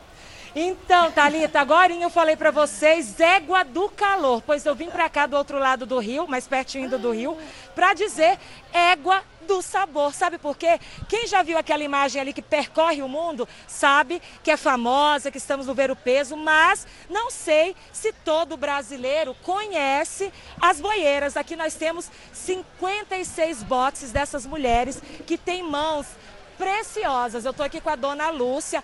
Foca aqui no avental da dona Lúcia. Olha, é a bandeira do Pará, o mercado ali, mais pertinho dela e de mim, que eu estou aqui já tentada. Olha esse prato, foca no prato camarão, tem um peixe, claro, tem que ter o acompanhamento, dona Lúcia. O açaí. O açaí não pode faltar, né, meu amor? Na mesa do paraense. Na feira do Vero Peso, você não comeu peixe frito com açaí ou camarão, não está em Belém do Pará. Gente, o melhor de tudo é o preço. É muito em conta e é um local democrático, né, dona Lúcia? Com Aqui vem certeza. desde o doutor ao trabalhador mais simples. Com certeza. Aqui vem gente do mundo inteiro. Nós recebemos o paraense, o carioca, o gaúcho, o mineiro, o, o paulistano, paulistano, que não pode faltar. E aqui o filhote, que é o prato preferido deles, tá aqui, olha. Que fritinho. de filhote não tem nada, tá? Esse peixe é um peixão bem grande, com mais de um metro, mas o nome é filhote. Agora, dona Lúcia, por que que chamam vocês de boieiras? Boieira foi um chefe que nós tínhamos muito especial aqui, que era o Paulo Martins, e deu essa homenagem para nós porque fazemos essa comida especial, as boeiras do Vero Peso. Bom especial nisso. Tchau para vocês aí no estúdio, Talita, Carla, porque agora é minha vez de aproveitar a hora ó, da boia. Ah. Eu, eu, tinha certeza, Priscila, que você ia nos devolver, Tudo porque okay. quase meio-dia você não é boba nada, você vai almoçar, né? Então, um bom almoço para você, Priscila Amaral, bom ah. almoço aí para dona Lúcia, que daqui a pouquinho a gente almoça, a gente já ficou com vontade de comer. Pra tá bonita, hein, Carla? Menina, me deu até um buraco no estômago agora quando eu vi, de vontade de comer. Agora são 11h45, desde 7h30 minha barriga está assim... Voltamos às notícias. Um quadro do ex-presidente da República, Juscelino Kubitschek, pintado pelo artista de Cavalcante, vai ser leiloado. E o lance inicial é de um milhão de reais. Olá, bom dia. O retrato do ex-presidente da República foi finalizado em 1957 a obra está no Instituto Casa Juscelino, em Diamantina, Minas Gerais. Vai ser leiloada para quitar dívidas e reabrir o espaço. De acordo com a administração da casa, as dívidas somam pouco mais de 500 mil reais. Por isso, o lance inicial do leilão é de um milhão de reais. A qualquer momento eu volto com mais novidades aqui no Fala Brasil. Você aí de casa tem medo de ser assaltado? Acho que todo mundo tem medo de ser assaltado, né? E uma empresa de segurança apontou o Brasil como o país mais preocupado com os assaltos no mundo. E para dar conta da procura por sistemas de proteção e segurança, a portaria novi... Novidade e preço são fundamentais para conquistar os clientes. A portaria vazia não é sinônimo de falta de segurança neste condomínio na zona norte de Sorocaba. Pelo contrário, as câmeras do sistema remoto fazem o trabalho de monitoramento de entrada e saída dos veículos. Antes, quando chegava no condomínio, esperava o porteiro abrir o portão. Às vezes é... chegava outra, outra pessoa atrás, o portão ficava aberto. O Brasil aparece em uma pesquisa de uma empresa de serviços de tecnologia da informação como o país mais preocupado em segurança do mundo. 15 países passaram por essa avaliação e o Brasil está em primeiro lugar. De acordo com a Associação Brasileira das Empresas de Sistemas Eletrônicos de Segurança, a expectativa era de aumento de 12% em 2020 no setor de segurança, além de uma alta de 30% no setor de portaria e monitoramento remotos. E durante a pandemia, as expectativas se confirmaram. A procura por soluções de segurança aumentou em 40% entre abril e maio deste ano. E é uma tendência de mercado, segundo os especialistas. Este empresário em Sorocaba já se preparava para o aumento nas vendas, seguindo as expectativas de crescimento. Que nós tomamos a decisão de investir em tecnologia nesse momento, sabendo que essa demanda vai aumentar, aumentou e vai continuar aumentando. O pai do ator Márcio Garcia, Carlos Alberto Machado, morreu na noite de ontem. Ele teve complicações da Covid-19. Ele tinha 77 anos e estava internado há quase um mês no Hospital de Juiz de Fora, em Minas Gerais. Márcio Garcia contou nas redes sociais que o pai apresentou melhora, mas teve que ser entubado de novo. O ator se envolveu numa polêmica na semana passada. Ele defendeu o irmão dele, que anunciou que está organizando uma festa para 400 pessoas. Com o Réveillon mais famoso do mundo cancelado, a fiscalização está de olho nos eventos particulares que acontecem na Orla da Praia, no Rio de Janeiro. As areias quase vazias e o calçadão de Copacabana só com algumas pessoas caminhando revelam a expectativa de como poderá ser a noite de 31 de dezembro. Com a pandemia, a queima de fogos, que costuma reunir de 2 a 3 milhões de pessoas, foi cancelada pela prefeitura. A festa da virada acontecia desde a década de 70. Mas como será o Réveillon para os turistas que vinham curtir a cidade todo ano ou para quem pensava em vir pela primeira vez? Tô esperando tudo normalizado, né? Tudo direitinho, mas com essa epidemia que tá tendo aí, eu acho que é a melhor forma de, de a gente poder curtir é em casa. Não pode ter aglomeração E com o cancelamento da festa oficial de Réveillon, a fiscalização da Prefeitura está de olho nos eventos particulares que também foram proibidos. Por isso, fiscais vão monitorar os quiosques da Orla do Rio, principalmente aqueles onde os donos montam cercadinhos na areia e vendem ingressos para shows e rodas de samba. Ano passado eu trabalhei o Réveillon, foi muito bom, mas esse ano a expectativa tá zero. Na noite da virada, os quiosques poderão funcionar, mas com público reduzido e sem apresentações musicais. Nos bares da cidade, a fiscalização já está reforçada. É que muita gente ainda insiste em ficar amontoada e sem máscara. Questão de consciência, porque a pandemia ainda não acabou. Infelizmente, tivemos esse problema da pandemia, esse, esse vírus. E isso acabou que o ano inteiro foi reduzido a um dia só. Foi um prazer a sua companhia, Carla, e a sua companhia em 2020, porque eu estou de folga semana que vem do Natal. Se Deus quiser, a gente se eu vê não. em 2021, mas a Carla estará aqui. Eu gente... espero vocês no sábado que vem. Bom Natal aí, quinta, terça-feira. Balanço geral daqui a pouquinho, tá? Fica agora com Love School. Tchau, tchau.